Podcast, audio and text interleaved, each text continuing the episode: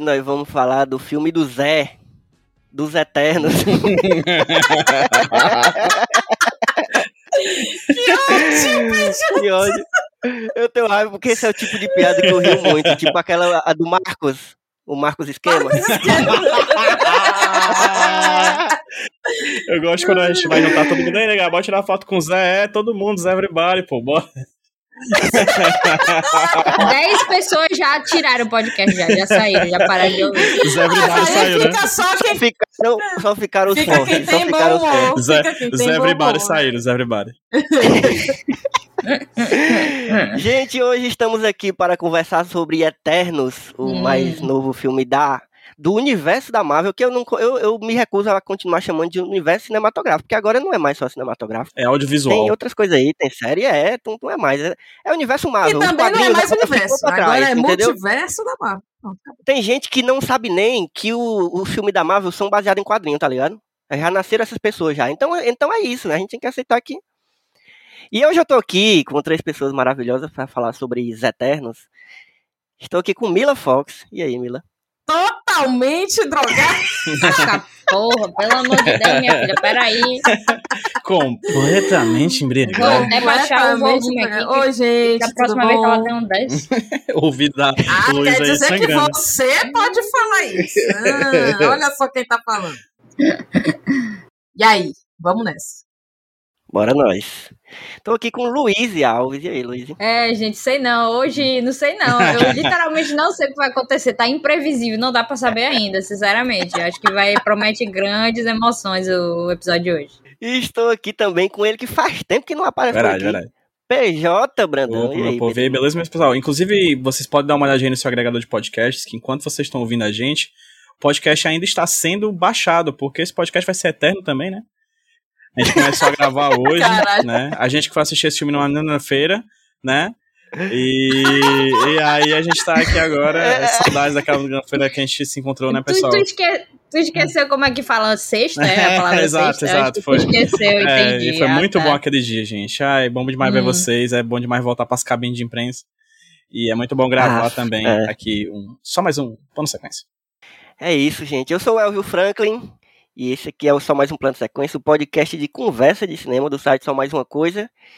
E hoje vamos falar mais uma vez sobre Marvel, que é um negócio que eu gosto sempre de falar, porque, cara, eu, eu, eu não me canso, de verdade, de verdade, só sem, tem sem, isso sem aí, tirar né? onda. Não tem Marvel. aquele filme da, de falar é muito bom aquele, 90% da programação do, filme, da vida é Marvel. Eu adoro aquele filme da Marvel, Cabeça de Negro, grande filme da Marvel. Grande filme da Marighella. Putz, bom demais, é, bicho. Agora, Marighella o pessoal não tá assistindo porque é da DC. Né? Eu acho que o pessoal tá. Pegar a piada de, de, de cara lisa agora do, do PJ do, do Twitter. Mas, ó, gente, é, eu gosto muito de falar, de, de, verdade, eu já falei isso várias vezes e é, e é realmente sério. Eu, eu, eu me eu sou muito admirador, assim, do. Não dos filmes individualmente da Marvel, mas do que o, a galera da, tá fazendo com a Marvel no cinema desde que começou. Assim, eu acho realmente um negócio que a gente nunca tinha visto na cultura pop e, e é realmente um ponto de virada. Então, eu já falei isso todo, toda vez que a gente vai falar de Marvel, e olha que a gente já gravou muito podcast sobre várias coisas da Marvel, de série a filmes. Eu, não, eu falo sempre a mesma coisa, então eu vou só deixar essa dica aqui. Olha, se você quiser ouvir, quiser ouvir eu falar é, sabe, rasgando seda pra Marvel, é só você pegar qualquer outro podcast aqui. Hoje eu vou tentar não ficar tão enlouquecido, assim, tão marvete. Mas é, é isso, gente. Eu, eu... E, e, com esse filme, eu que foi um filme que eu achei que, que não ia conseguir é, trazer nada de muito novo, assim, ia, ia, ser mais um filme da Marvel com vários heróis que eu ainda não conhecia, e ia ser isso, sabe? Só que não, cara, eles não conseguem não deixar, sabe, não me deixar surpresos. Eles sempre têm que me deixar. Como é que eles conseguem, depois de quase 30 filmes, ainda fazendo um negócio que eu fiquei, porra, gostei de novo de ver essa galera fazendo filme, entendeu? Mas é isso, eu queria saber de vocês o que que vocês estavam esperando de Eternos. E também o que que vocês já conheciam antes, se vocês conheciam alguma coisa, dos personagens pergunta no quadrinho, uma porque pessoa, eu mesmo... segunda pergunta aí. a segunda pergunta é pra uma pessoa. Vocês podem dizer simplesmente eu não sabia nem que existia isso. Hum. Fala tu, fala tu, Luiz. Tu, tu sabia, tu, tu conhecia o que, que Óbvio sabia que de não. Eu, eu rejeito quadrinhos, né? Assim, quem me conhece já sabe que essa história de Deus, tu quadrinhos tá pra na mim frente do PJ. não, não tem, não tem porquê, não tem precisão de existir quadrinhos. Luiz, assim, pra mim não precisa disso. Ótimo. É bom que a gente nem É se passa recíproco. na rua, assim, nem, nem se cruza.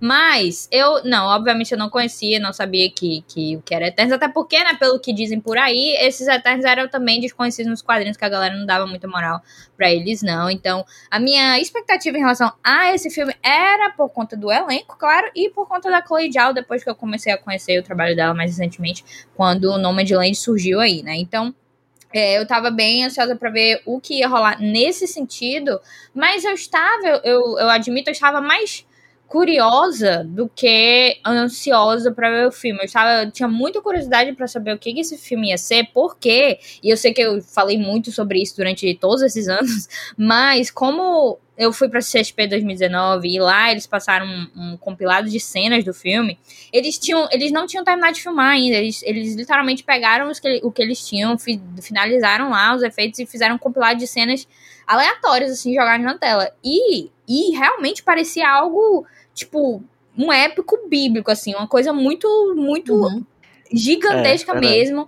E, e o personagem do, do Drew, inclusive, ele, ele. Eu achei que ele ia ser tipo um vilão, porque eles colocaram, tipo, imagens dele, tipo, sendo adorado e não sei o que. Era uma coisa bem Sim. louca, assim. Aí eu fiquei, Uhum. caramba, isso vai ser muito louco. Então, desde aquele momento. é, E, e aquele, aquele compilado de cenas foi a única coisa que me deixou, tipo, animada pro filme, porque os trailers e etc. eu achei que foram bem. Não foram muito bons nesse sentido. Desde aquele Uhum. momento eu tinha muita curiosidade pra saber se de fato o filme ia ser um épico, é, como, como aquilo prometeu. Mas em termos de, de, de hype, né, que a gente até tinha discutido isso no, no podcast de Duna, eu, Uhum. tava, eu, eu tava bem mais animada pra Shang-Chi do que eu estava pra Eternos. Ah, com Viva Negra não tinha um pingo de animação na minha. na- não tinha nada dentro de mim, só pra Viva Negra não tinha absolutamente nada dentro do meu corpo. Pra Shang-Chi eu tava muito animada e pra Eternos eu tava só curiosa. Então, era esse o meu, esse era o meu sentimento. Entendi. E tu, Mila? Cara, eu tava a- naquele naipe assim de quem tá assim, olhando, sabe, por detrás da porta, se será? Sabe? Não sei, será se vai dar Uhum. certo isso? Mas o primeiro trailer me animou um pouco, ao contrário do que a Luísa está falando. Eu não vi, né, essas cenas do CCXP, não estava na CCXP, guardando aqui um pouquinho do meu rancor. Não estava lá, mas o primeiro trailer me animou. Fiquei curiosa, foi o suficiente para eu acreditar, assim. Eu tava falando no- nos grupos do, do Telegram assim, não, esse vai ser bom, já gostei, é isso, é isso aí. E aí, né, foi, o hype foi, fui balanceando o hype, fui balanceando o hype, porque eu não gosto também de ir muito acreditando demais, assim, Esperando esperando, demais, é. Aham. Então, saíram, saiu o primeiro trailer, saiu o segundo, e aí saíram... O segundo foi foda porque tinha aqueles bichos deviantes, aí eu já fiquei, puta É, que pois pariu. é. Aí eu já, quando apareceu aqueles bichos, eu já fiquei. É, eu vou falar "Ei, sinceramente ei". que esses bichos no trailer não. Até no filme mesmo eu não botei muita moral, não. É entendeu? feio, mano. É É. feio. É, não botei, eu achei- Leve Já podemos demais. falar Mas isso aí tu nem disse que tem É, e spoiler. é meio genérico, né? Tem spoiler, mas tem spoiler. Não, eu vou dizer Tá depois, que por enquanto a gente Tu tá vai dizer só- depois, depois. Ah, rapaz, tu devia avisar, viu? Não, mas eu vou eu dizer tava, que eu tava aqui, tipo, eu posso falar qualquer coisa. falar, é, já era pra. Quem, É. quem ouve esse podcast já é pra saber.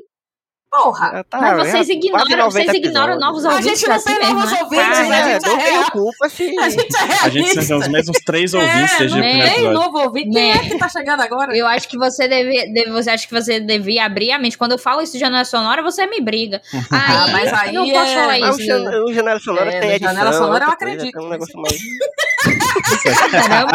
Bom, voltando aqui, continua, Milo, que tu tava dizendo. Que os deviantes no trailer não eram lá essas coisas todas. Já fiquei assim, "Ê, tá bom, vamos lá." Mas eu achei a mesma coisa que tu, que o Drug ia ser o vilão. Eu acho que na verdade foi foi pra isso. acho que foi é, vendido eu achei sim, né? bom Proposital, assim, Porque realmente pra mim foi uma surpresa o que acontece no filme. Então, não surpresa Uhum. totalmente, mas tipo, gostei da construção e de como ela foi quebrada ali. Sim, sim. Hum. E PJ, PJ que era uma das três pessoas que conhecia Eternos no mundo, Uhum. né? Ele, Jack E o Kirby Gaiman. e, e o Gaiman. É. Mas diz aí, É, PJ. Eternos eu tive, eu já li pra caralho, assim, eu li um quadrinho dos Eternos. Certo? Foi tudo que eu li, o que ainda é mais do que eu li do Guardiões da Galáxia, então tamo no lucro. É. É. diga- Eu- é, é, eu te- é verdade. Eu vou te, eu vou te O que- contar rapidão só pra dizer que o Eternos eu sabia que existia. Pois Guardiões é, da Galáxia exatamente. eu não sabia. Exatamente. E aí, no caso, é, eu não li Eternos do Jack Kirby, né? Mas eu li muito sobre o Jack Kirby. Então, assim, é, e toda, Hum. toda biografia que se preza do Jack Kirby acaba necessariamente falando de Quarto Mundo e Eternos, né? Sendo Quarto Mundo, a, Quarto Mundo a empreitada cósmica da DC, que o Jack Kirby saiu da Marvel, obrigado com o Stan Lee, pra poder criar esse Quarto Mundo lá. E aí vem Darkseid, né? Vem toda aquela galera que a gente conhece do, do, desse, desse grupo de, de personagens interplanetários da DC, né? E aí, quando ele não consegue fazer é, implementar esse projeto intergaláctico da DC, porque não vendia, no final das contas, era um trabalho. é, eu não gosto de dizer assim, quem é historiador acho que até briga com isso, com a lógica de que era à frente do seu tempo, né? Porque nada é à frente do tempo, né? As vanguardas estão dentro dos tempos, né? Elas estão lá Uhum. presentes. E eu tô falando com um historiador aqui, né? E aí, ele era um projeto grandioso, assim, bem grande, inclusive grande parte da base hoje da DC Comics vem desse quarto mundo que Jack Kirby criou lá atrás sem ganhar um puto a mais por isso, né? Como todo bom trabalho de Jack Kirby, assim, porque tinha que ser muito bom ele tinha que se fuder, era basicamente essa base do trabalho de Jack Kirby. E aí ele vai pra Marvel e também tem uma empreitada é, intergaláctica, e aí ele viaja na, no mundo, na- no, no universo, assim, e cria essa galera dos Eternos, né? O que eu li de Eternos não foi do Jack Kirby, foi o do Neil Gaiman, que ele foi contratado anos depois para fazer um quadrinho junto com o John Romita Jr., é, em que é, o Neil Gaiman ele faz o que ele sabe fazer, né? Ele traz pro mundo real, vamos dizer assim. Uma vibe meu lugar nenhum, uma vibe meu deuses americanos. Uhum. Pega esses personagens interplanetários, intergalácticos e traz pra Terra, pro chão. E aí esses personagens vão lá lidando entre si com essas paradas meio mundanas até o momento que eles descobrem que na verdade eles são extremamente poderosos e deuses pesadíssimos, assim, gigantescos, assim, fazendo parte de um plano astral muito maior do que eles conseguem conceber naquele momento. Então eu li esse quadrinho. Então eu tinha essas duas visões quando eu fui ver o filme. A visão interplanetária cósmica gigantesca do Jack Kirby, né? E a vibe pé no chão do Neil Gaiman. E eu vi os dois, assim, no filme, sabe? A Uhum. pegada ali dos personagens na, Uhum. no dia a dia, no cotidiano, tentando fingir serem, serem humanos normais, em- infiltrados, ao mesmo tempo em que a gente vê aquela coisa grandiosa. E acho que um, um adjetivo bom pra esse filme é exatamente a grandiosidade, assim, porque tem. Os, os, o, Sim, a, Zhao, ela filma planos abertos gigantescos, assim, Sim. né? Filma paisagens belíssimas. É um filme extremamente bonito, né? é, que tem uma, uma temporalidade diferente, tem uma violência um pouco diferente, tem coisas que eu vi lá no filme que eu achei meio violenta, assim, a mais do que a Marvel costuma dar. Tem sexo, sexo, né? Sexo, as pessoas, Tem sexo, é. a- a- as pessoas realizam é, relações é, é, sexuais durante o filme, assim, é interessante essas coisas, assim, que o filme é meio diferente, assim, do que a gente costuma ver na Marvel, é uma coisa meio, meio, meio Aham. fora do, do comum, assim, eu confesso que eu fui pego de surpresa em muitos momentos. Sim. É, e de expectativa das coisas que tinham sido soltadas do filme, né? Assim, de trailer do- da Marvel eu me empolgo, porque eu sei que eu vou chegar na sala de cinema e não vou ver o que tá no trailer. Sim, pode crer. Então, a Marvel sempre faz isso. Menos quando é É, Homem-Aranha, é. porque como é em parceria com a Sony, a Sony entrega o filme inteiro no trailer, né? Mas quando é da Marvel mesmo, eu sei que eu vou ver, eu sei que vou me surpreender, vai ter alguma coisinha a mais do que no trailer. E eu me surpreendi positivamente em algumas coisas.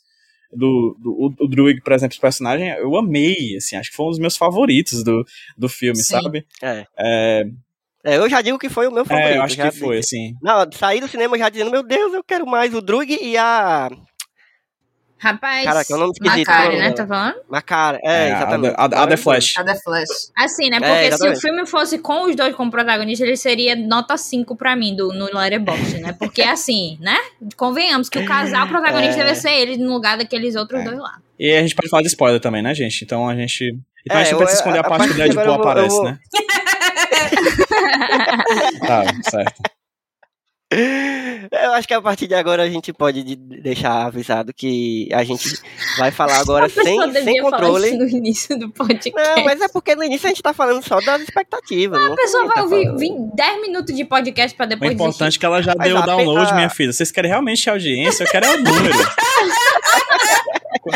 Quando você apresenta um plano de. um- quando você apresenta um Media Kit pra um patrocinador, você vai apresentar É download, minha filha. Não é essa não. Tu acha que o pessoal que baixa no Nerdcast ouve todo o Nerdcast? Ouve não, Entendi. menina. Eu sei lá que diabo é isso. É, que o, o PJ na, na, na série Only Murders in the Building é o, é o Martin Short, que tá só pensando no. no- não, não, vamos fazer No um podcast business. aqui, vamos fazer um negócio. uma referência que uma pessoa deve ter Que entendido. só quem vai entender é quem ouviu falando série, que é o meu outro podcast. Ah. Hashtag cadê? Meu Deus do céu, que caos. Então, é, podcastal do, do. Eu tô achando engraçado gravar esse podcast com o PJ, porque eu ouvi a opinião dele no Pitacos, no, no Iradex. Hum. E aí, eu sei algumas coisas que ele acha. Aí, eu tô me sentindo assim, uma pessoa que está prevendo o que o PJ vai falar. PJ, é seu dever Esse é seu super mudar de opinião agora. Luiz. Só pra... Eu não... Entendeu? Já quero saber. Mude sua opinião, porque ele eu já ouvi... muito? Eu já... Não, não tô dizendo pra ele mudar de opinião que tá errado, não. Eu tô dizendo mudar de opinião porque eu já ouvi Ah. aquela... Ele tem que mostrar Ah, uma tu quer coisa nova, tu quer é, conteúdo claro. exclusivo, né? Porque aqui eu sou Entendi. participante e ouvinte ao mesmo tempo, tá entendendo? Entendi, Então, é uma assim, experiência multimídia. É legal porque a gente também gravou o depois da cabine, né? Então, assim, é a terceira vez que eu tô Então, falando desse opa, filme. Eu não sei mais o que falar de novo. Ei, mas por acaso aquelas coisas que tu tava gravando lá, isso foi usado? Ah, o que Foi, eu tá falei? lá roteiro. Aquela, Ai, meu Deus, aquela, aquela hora lá que tu disse que o filme é uma bosta. E que não, eu toda é a falei bosta Disney. não, eu falei, eu falei que é bem assim, que acho meio chato, acabe? eu falei bem assim, é meio chato. Só que as minhas emoções logo depois do filme são as mais honestas, então pelo menos o que, a minha, o que eu falei lá é o que mais foi honesto. Então agora tudo é mentira Então, que tá assim, falando, né? É porque Agora agora, ela eu já já parou e pensou, muitas visões. Eu é. já parei, já pensei, Justo, já então. refleti, já li, então já Então, tá se- contaminado. Então, se vocês querem ver a, a- a trilogia de, de opiniões minhas sobre Eternos, vai lá no HQ Sem Roteiro e ouve o primeiro programa que saiu, que é o Depois da Cabine, sobre os Eternos. Tem Mila, tem Elvio, tem Luiz lá.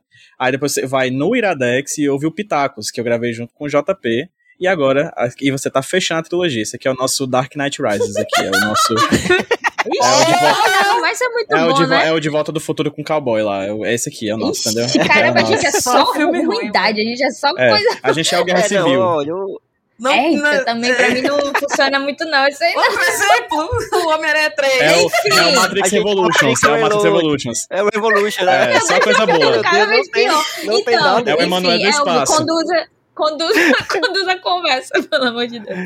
Olha, não, eu vou, eu vou falar um negócio pra vocês. Eu, quando foi anunciado Eternos, pra além de ser um filme da Marvel, que isso naturalmente já me deixa, ei, filme da Marvel, Márcio, vamos, né? Já começa na felizinho, é, já vem- é. E aí eu fiquei, beleza, ok. Aí eu fui ver a notícia Chloe Zhao. Eu- primeiro, obviamente, piada, né? Não, não vai ser ela, não pode ser. Porque ela eu conhecia é, antes, do- antes mesmo do, do Hum, Nomadland, que, que foi quando ela. Cinéfilo. É, porque eu sou cine, cinéfilo, né? Eu tenho inclusive a carteirinha, tenho que buscar com, com o Arthur, inclusive. Mas o, eu, eu, eu conhecia ela do filme anterior dela, que chama Domando o Destino. Que é um filme, assim, é, bem do jeito dela. Depois eu descobri que esse é bem o jeito dela. Os temas que ela gosta de pegar, assim, que são coisas bem naturalistas, uma coisa de ficar observando. São, eu, eu gosto de dizer que são quase documentários ficcionais, assim, porque ela gosta muito de usar não atores, gosta muito de, de coisas bem. é, de, de observar as coisas acontecendo sem muito sem muita ação, sem muito diálogo às vezes. Enfim, e, e, cara, ela é esse tipo de cineasta que gosta de fazer filmes que não são muito populares, assim. não- não é- eu nunca imaginei, de verdade, ela fazendo nenhum Sim. blockbuster, nada da Marvel, nada de, de, de, de, de nenhuma dessas empresas grandes e tal. E aí, de repente, Chloe Zhao vai dirigir o próximo filme da Marvel. Eu fiquei, caraca, primeiro eu fiquei muito surpreso, e logo depois, eu, eu juro pra vocês, eu fiquei muito animado. Porque eu gosto da, da- de, de riscos, entendeu? De quando empresas que. Geralmente, porque a Marvel, querendo ou não, isso eu até falo no meu texto de Eternos. A, a galera fala muito do tal do, da fórmula Sim. da Marvel. Que eu, eu acho que a galera fala às vezes de boca pra fora, porque isso. Eu, eu acho que realmente existe uma fórmula, mas ela não é nada simples, assim. Não é uma coisa que você consegue des- destrinchar, assim, Na em verdade, 10 eu acho minutos que a e, e fórmula- mostrar. É bem simples, só que o, o, o lance é que a galera acha que tudo que existe em um filme faz parte da fórmula. Que o- a fórmula é Não, tipo uma é. estrutura que, que existe lá a base do filme, e aí dentro disso várias coisas podem ser trabalhadas. Então a Fórmula Uhum. Marvel não deixou de existir, ela existe em todos os filmes da Marvel. Sim. Ainda assim, os filmes eles têm a capacidade de discutir coisas diferentes. Eu acho que a galera se confunde por causa disso, porque muita Pois gente tá é. falando que Eternos foge da Fórmula Marvel, eu tô dizendo, não, gente, a Fórmula Marvel tá exatamente Tá nesse lá, filme. Tá. Você só tem que entender que é possível existir discussões e estilos diferentes nos filmes da Marvel, né? Se você parar pra pensar, se você pensar que- numa dimensão dos quadrinhos, por exemplo, né? É, é tipo como se você reclamasse que fosse comprar um quadrinho do Homem-Aranha, mas você quisesse comprar um quadrinho completamente alternativo, sei lá, autobiográfico. Não foge da coisa, assim. se você vai comprar um quadrinho da Uhum. Marvel, você vai comprar um quadrinho sabendo que é da Marvel e que os quadrinhos da Marvel seguem uma linha editorial única, né? E essa fórmula Uhum. Marvel no cinema, né, seria, sei lá, se a gente for pensar num paralelo, seria a visão do Kevin Feige, né, que Uhum. é homogeneizante Sim. né? De você, você vai ver um filme, é óbvio que você vai bater o olho e vai entender que aquilo é da Marvel, a coloração da Marvel, as piadinhas Marvel, porque no final das contas é a porra de um mesmo universo, né? Então, pra Sim. que fugir? Né? É. Você vai, vai ver um filme só pra ter slow motion e ver uma, um cara, sei lá, destruindo a cidade de Metrópolis, assim, sabe? Não, é fugir do tema. Você vai estar tirando zero na redação, né? Você tem que seguir um tema e os filmes Uhum. da Marvel seguem a vibe Marvel, porque afinal é a droga de um universo compartilhado. Não, e, e eu digo mais, eu- a- essa, esse universo compartilhado, ele só funciona por causa da fórmula também, né? Porque se você quisesse fazer coisas muito diferenciadas umas das outras, como é que você conseguiria fazer as pessoas acreditarem que aquilo faz parte de um mesmo Uhum. universo, entendeu? E mesmo assim, eu acho que eles conseguem é, é, é, variar bastante. Porque se você pegar um filme como. eu Não vou nem pegar Eternos ainda, não, mas se eu pegar um filme, por exemplo, como O Homem de Ferro, o primeiro Homem de Ferro, o primeiro lá. Não, não vou nem pegar o Homem de Ferro, não, porque ele ainda tava, eles estavam descobrindo ainda as coisas. Mas deixa eu pegar um que já estava mais consolidado, sei lá, o, o Capitão América Soldado Invernal. Que é um filme que ele, você consegue observar claramente a Fórmula Marvel ali, mas ele é um filme de gênero, de espionagem, de, de, de uma ação que é totalmente diferente da ação que rola, por exemplo, no Homem-Formiga, Uhum. que já é um Heist heist movie. movie. É, então, sabe, eles vão conseguindo brincar com gêneros, e inclusive você consegue, principalmente nos diretores que são mais conhecidos, que dirigem é, alguns dos filmes da Marvel, você consegue ver a identidade deles Uhum. um pouquinho lá. Sabe, eles, eu, eu acho que eles, que eles dão até um pouco de liberdade, é, assim, levando em consideração que eles precisam seguir essas regras para manter esse universo coeso, mas eu consigo perceber é, essa identidade de alguns dos diretores dos filmes da Até Marvel. quando o cara não dirige, tipo o Homem-Formiga, que tem uma vibe bem Edgar Wright, mesmo ele já não estando Porra, mais na, na direção, né? Sim. Apesar do Uhum. roteiro ser parte, parte do roteiro ser dele, né? A gente consegue ver que Sim, tem um cheirinho de exatamente. Edgar Wright ali. Exato, quando você pega o, o Thor Ragnarok, você dá pra perceber o Taika. Waititi ali, É o entendeu? filme dele. E- Você percebe É. muito cedo no filme que, caramba, esse é o filme do Taika. Isso- É tipo, instantaneamente. Uhum. Sabe quando eu acho que a Marvel extrapola isso? Quando ela faz Guerra Infinita e Ultimato, que os irmãos russos não somente fazem um filme dos irmãos russos, como em determinados momentos, como por exemplo nas cenas que tem só o Doutor Estranho, Aham. ou que tem só o Exatamente. Homem-Formiga, eles emulam É. os estilos dos Ah, diretores isso dos filmes. E o tom de cada Certo. filme individualmente. É, exato, aquela, aquelas partes do Doutor Estranho, caralho, parece que eu estou vendo o filme Doutor Estranho dentro do filme Sim. do Ultimato, dentro Sim. do filme do é Guerra muito Infinita. Do incrível. Eu acho Guardiões também, que, que destoa É, bastante. exato. Então você Uhum. vai pro tom. tom. É, é- eu acho Ele- ele- eles, eles, eles criam um filme que é um filme deles, mas eles trazem, eles fazem uma intertextualidade ali com os outros diretores dos filmes. E isso, cara, é uma mão firme, entendeu? Uhum. É um trabalho editorial. E se eu pensar no nome de editor, eu penso sempre no Kevin Feige. Eu penso sempre que ele é a pessoa, É, mas ele é é. a mente criativa por trás do universo. E ele contrata ocasionalmente pessoas para irem lá e fazerem esse universo acontecer, sabe? Sim. Uhum. Sim, exatamente.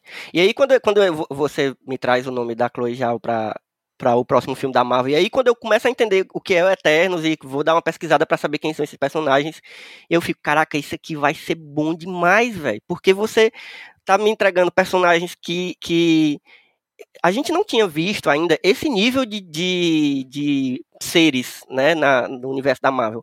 Porque você tinha ali o Thor, a galera de Asgard, que são deuses, entre aspas, assim, mas eu acho que nem eles mesmos se consideram exatamente deuses. Uhum. No fim das contas, se você prestar atenção, eles são simplesmente Sim, é alienígenas, um né? conceito esquisito de casar E- com a e- gente. assim. Eles são é. deuses, mas... Exato. É porque quando você para pra pensar, não, eu acho que em algum momento eles tiveram contato com a Terra e aí algumas Aham. pessoas da Terra começaram a considerar eles deuses e aí começaram a adorar e tal. Mas eles, de fato, não são deuses e tal, né? Eles têm lá seus poderes, têm lá sua, sua cultura e tal. Mas aqui, eu acho que aqui a, a gente passa do nível, assim, porque a gente chega no nível de realmente é, ver a criação, né? Porque antes do, dos Eternos são os Celestiais, né? E eu, e eu acho legal como o filme ele, ele é muito é, didático para explicar pra gente isso, mas ao mesmo tempo não é chato. Ah, Poderia ser muito chato isso. tu acha que eles, que eles É, foram didáticos? Não, eu acho que eles foram didáticos na medida certa, mas eles não souberam encaixar isso numa estrutura que, que foi, foi dinâmica, porque eu achei que muitas vezes o filme Hum. parava, Pra assim, tipo, tá, tava rolando. Aí ele parava, não, vamos voltar, assim, vamos, vamos, vamos parar, vamos parar, Ah, vamos voltar pra você entender o que diabo é isso aqui, o que diabo é isso aqui. Então, é muito simples de entender as coisas, mas, cara, na metade do filme eu tava, É. véi, toda vez que tu for encontrar um personagem, tu vai voltar e mostrar alguma coisa, porque eu, tô- eu me senti um pouco no It 2, porque eu tava, tipo assim, cara, a gente vai ter que ver o trauma de todos os personagens, sério sim, Então, é. E não falando dos personagens em si, porque eu gostei dos personagens. Eu digo mais em relação à É, montagem, ritmo porque do eu acho que quando você tem que parar a- o que você tá fazendo pra, pra voltar, você. Você deixa, tipo assim, se você, se você tá muito ansioso, né, pra ver algo, se eles estão lá no. Ah, a gente tem que ir atrás ca- do, do pessoal, vamos juntar, todo mundo juntar, vamos, vamos, vamos, vamos. Aí quando você para cada eterno, você sabe que tem 10, aí lascou, né? É, Aí, eu aí eu, eu achei, eu achei que é monótono. Não, assim, eu não achei partezinha. que. Vamos lá. Eu achei que, é- que em primeiro momento eles param demais pra explicar. Explicam de um jeito muito expositivo, através dos diálogos. Uhum. Não só o- Hum. a origem deles, mas as- até os acontecimentos ali, da, do, do Uhum. tempo presente mesmo. Mas a- o começo, especificamente, do, do- de toda a coisa do, do Gênesis, etc., essa parte eu achei massa. O que me incomodou mesmo foi Sim, mais sim. No, no meio do filme ali. que Eu realmente achei É. que pesou um pouco a mão. E, e eu tava já- revirando o olho mesmo, assim, já quase chegando. É muito Gente, terror e pouco show. Eu É, acho que dois, chega, acho chega. que dois horas, duas horas e 37 minutos é muito tempo, porque só, só realmente Guerra Infinita e Ultimato que tem essa duração mais longa, porque eles são a culminação do- de, de todo esse universo. Então, quando você tem um filme que, é, querendo ou não, é um filme de origem, um filme de origem de 2 horas e 37 minutos, eu acho que. Cara, não é nem tipo assim, de ah, e muito impaciente, você não consegue. Não, não é por isso, é Uhum. porque, cara, 2 horas e 37 minutos, você inevitavelmente vai atingir um ponto em que a sua, o seu público vai cansar. Uhum. Se você, sei lá, não tiver um ritmo bom. E assim, mesmo se você tiver, quando chegar em duas horas, a galera já tá inquieta. Então, eu acho que esse filme, ele, ele e eu acho que isso é um, um ponto em comum em várias opiniões que eu tenho visto por aí, que ele não precisava ser tão grande assim. E eu acho que o Uhum. jeito que eles poderiam ter feito isso era ou adaptar essa trama dos deviantes, ou simplesmente tirar aquele deviante líder lá, porque no final das contas ele não afetou em nada. A discussão Sim. que ele, que ele promove é até bacana, de tipo, cara, os Celestiais fez Eternos e Deviantes, porque só a gente que é errado. É uma discussão até interessante, mas eles não exploram isso. Então, se não vai explorar, não, Não precisa colocar. É. Uhum. Eu ouvi gente dizendo É que a, coisa dos deviantes já foi totalmente a, a produção, é, querendo deixar o filme mais palatável, porque sem eles era muita. É, Filosofia. é, Hum, meio que tava muito, muito cabeção o filme, sabe? hum. E mas aí eu não sei. porque também eu acho que a- se você prestar nunca, atenção- né, nunca fico por dentro do, das Eu acho que a função deles ali, no fim das contas, eu pensando agora, foi mais a, a função de criar ação, né? É. Porque eles só lutam, assim, fora o final ali, mas durante o filme, as lutas, as batalhas, a, ação do filme tá Neles. ali- quando eles E aparecem. é por né? isso que E o não dá pra dizer, quando, quando na conclusão, quando eu tenho uma conclusão sobre esse filme, eu não consigo deixar de dizer que ah, ele é muito diferente da Marvel, porque se, Uhum. se fosse mesmo, se ele fosse, cara, totalmente, se ele saísse dessa fórmula, não existiria isso. O filme seria só um questionamento religioso, basicamente, em relação a Eternos que- questionando os Celestiais. Seria só isso. Seria não nulo. precisava ter ação. E aí eu diria, caramba, deixaram a Chloe Zhao fazer o É. que ela quis Uhum. e foi foda e etc. E na verdade poderia ter, ter sido ruim, ok. Só que eu admitiria, tipo, aí realmente é um filme Ousaram, muito né? diferente da Marvel. Só que Uhum. não foi, por conta de- desse lance dos deviantes e por conta justamente dessa ação que às vezes rolava uma lutinha que, tipo, gente, tá bom, né? Pra que, que eu quero ver isso aí? Pra que, que eu quero ver esse diabo desse cara coisando o laser no, do olho dele o tempo todo? Tipo, isso pra mim não.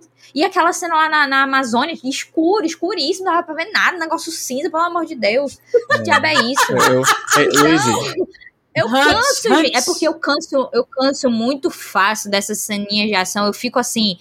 De um jeito, tipo assim, eu, eu, eu canso mesmo. Eu fico tipo, ah, não quero não. Aí, pelo menos, eles botaram, né, o Drug, tiraram as mangas da camisa dele e deixaram ele com a, com a carregada ali. Aí eu fiquei, não, tudo bem. O bração do tudo pai. bem, eu vou. Tudo bem, voltei, voltei. É, Mas, Ele entrou na tua mente, não mas foi? para isso. É, então, né? Mas, Então, né? complementando o que eu estava dizendo, antes da gente começar a dizer que, que discordava, ao mesmo mal. tempo, ao mesmo tempo, eu, eu senti que ela foi a melhor escolha para trazer o fio do filme, entendeu? Tipo, essa Hum. sensação de, de começo de mundo, de épico bíblico, de personagens muito maiores do que o que a gente estava vendo, etc. Para mim, eu acho que ela passou lindamente, assim.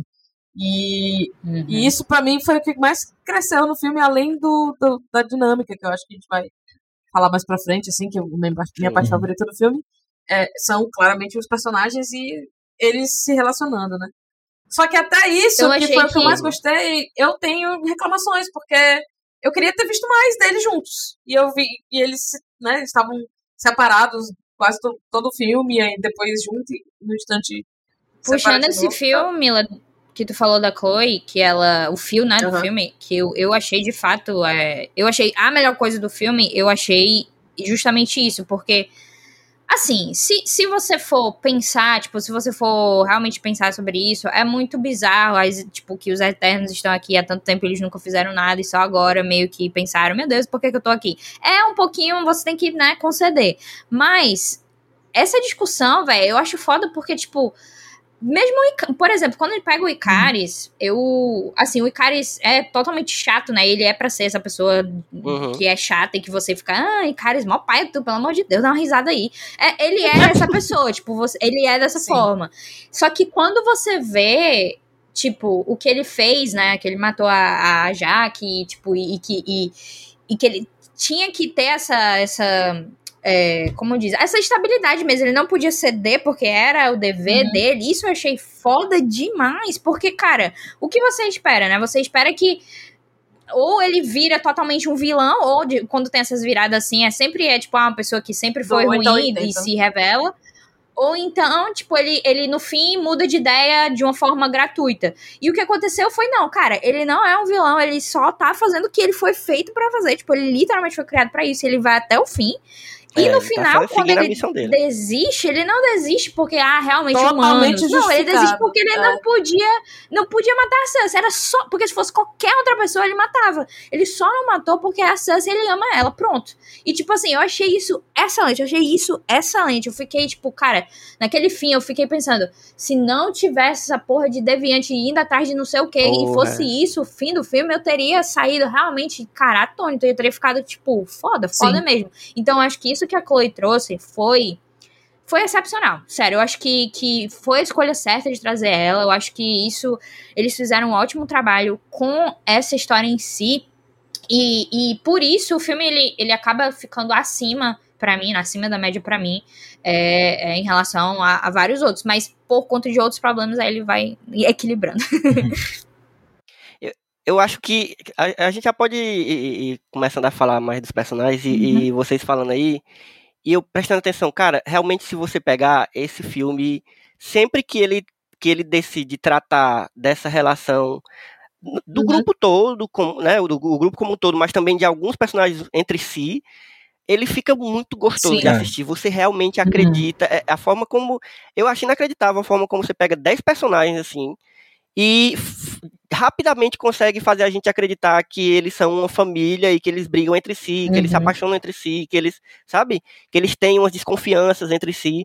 Então, tipo, se você pegar, a gente já tinha falado, né, da relação do, do Druig com a Makari, da relação do, do meu Deus, como é o nome? Qual? Gilgamesh? Do Gilgamesh, que é super protetor com a, Atena. com a Atena. Caraca, Bom, tem sabe, muitas foi- relações aí. O Kingo, que, que admira pra caralho o Ikari, for sabe? É, Gilgamesh. Justice for Gilgamesh. Ai, gente. Demais, cara. É. Never forget, never demais. Eles forget. conseguem, eles Never conseguem forget. é, aprofundar tão, tão, de uma forma tão massa cada personagem desses, mesmo com, com tão pouco tempo e com tantos personagens, né?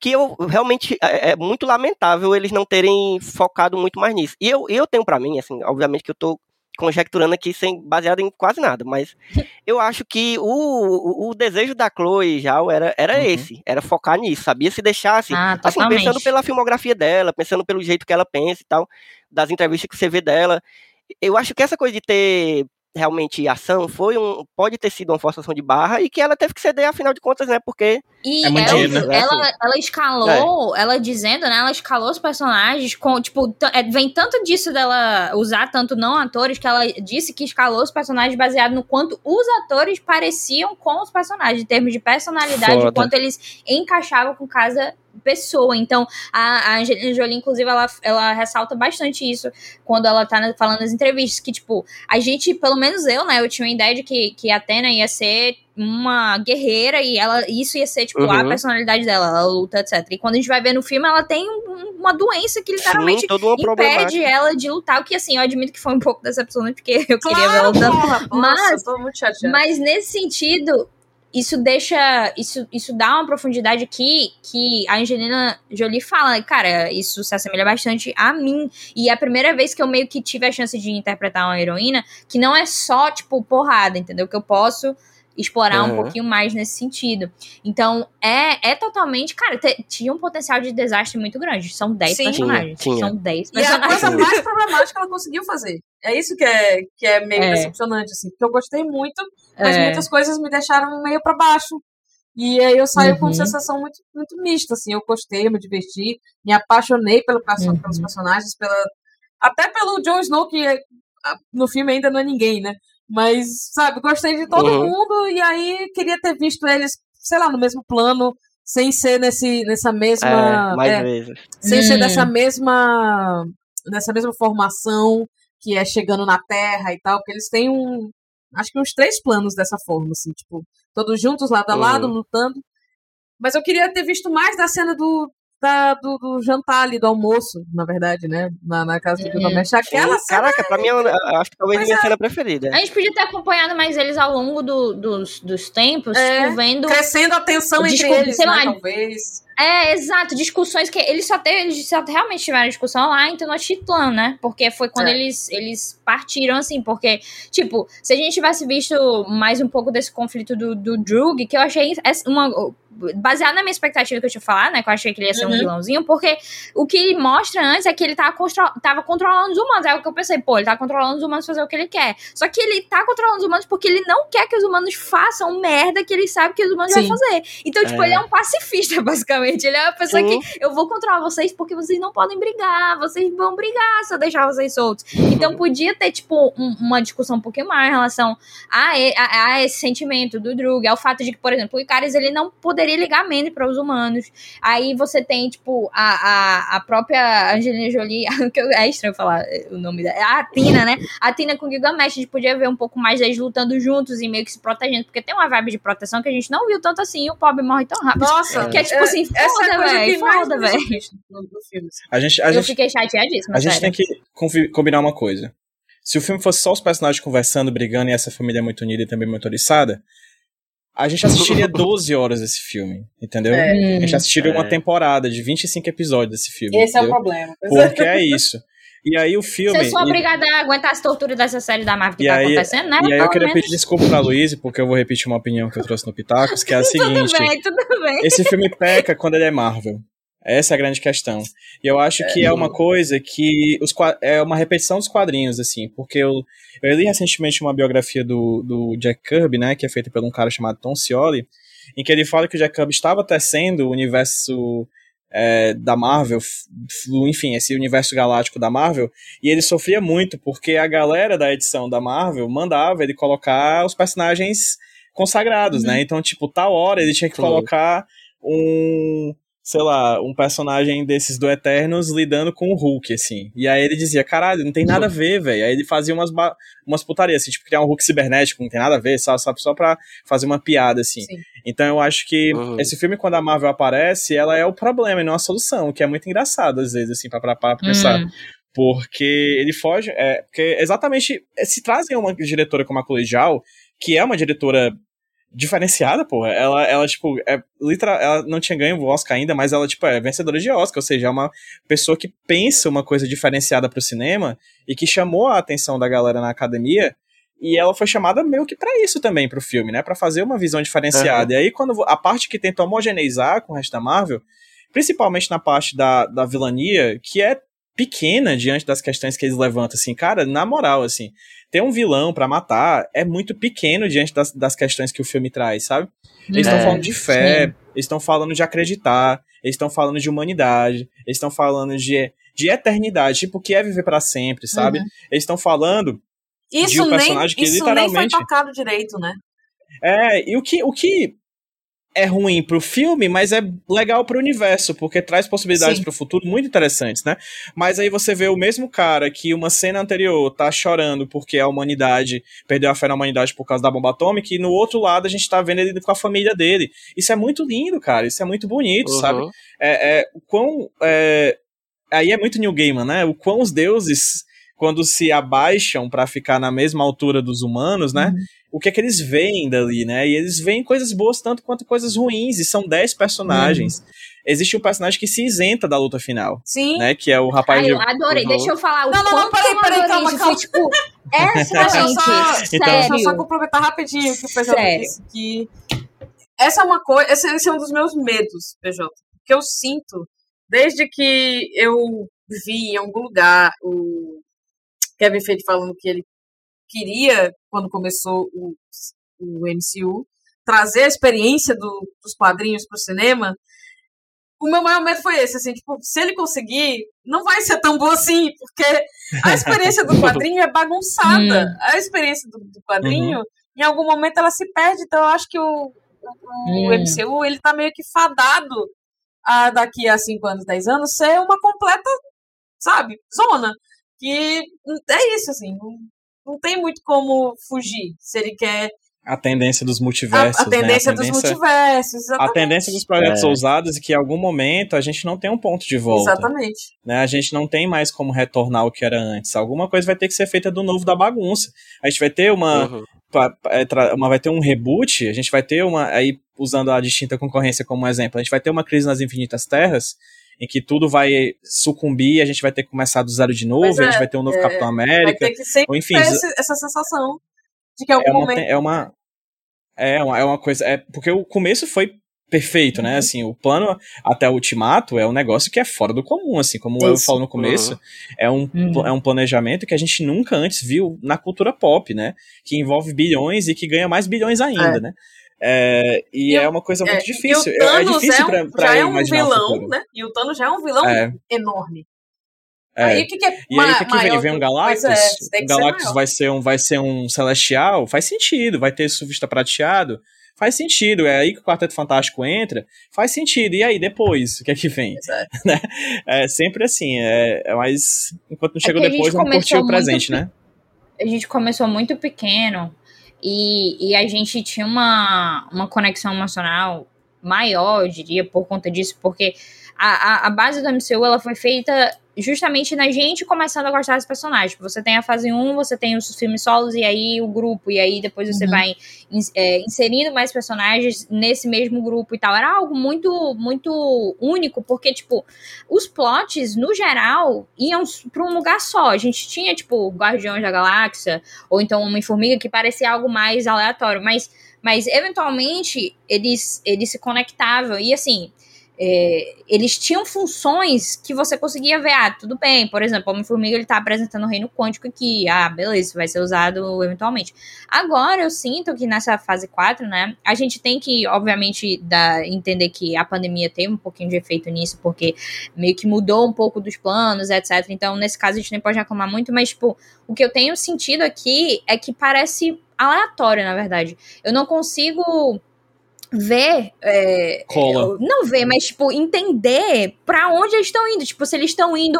Eles estão indo pro espaço, eles estão indo. Eles estão indo pro multiverso, então. Eles estão indo pra, pra, pra, sei lá, pro reino quântico de novo. Ele, o que, que eles estão fazendo? Uhum. E, e, e, fica mais difícil para mim é, me conectar com personagens novos se não foi de forma bem feita, porque, tipo, eu já gosto de certas pessoas. Então, por exemplo, a gente teve o, a série do Falcão Solar Invernal, né? Que para mim, assim, ela me decepcionou bastante.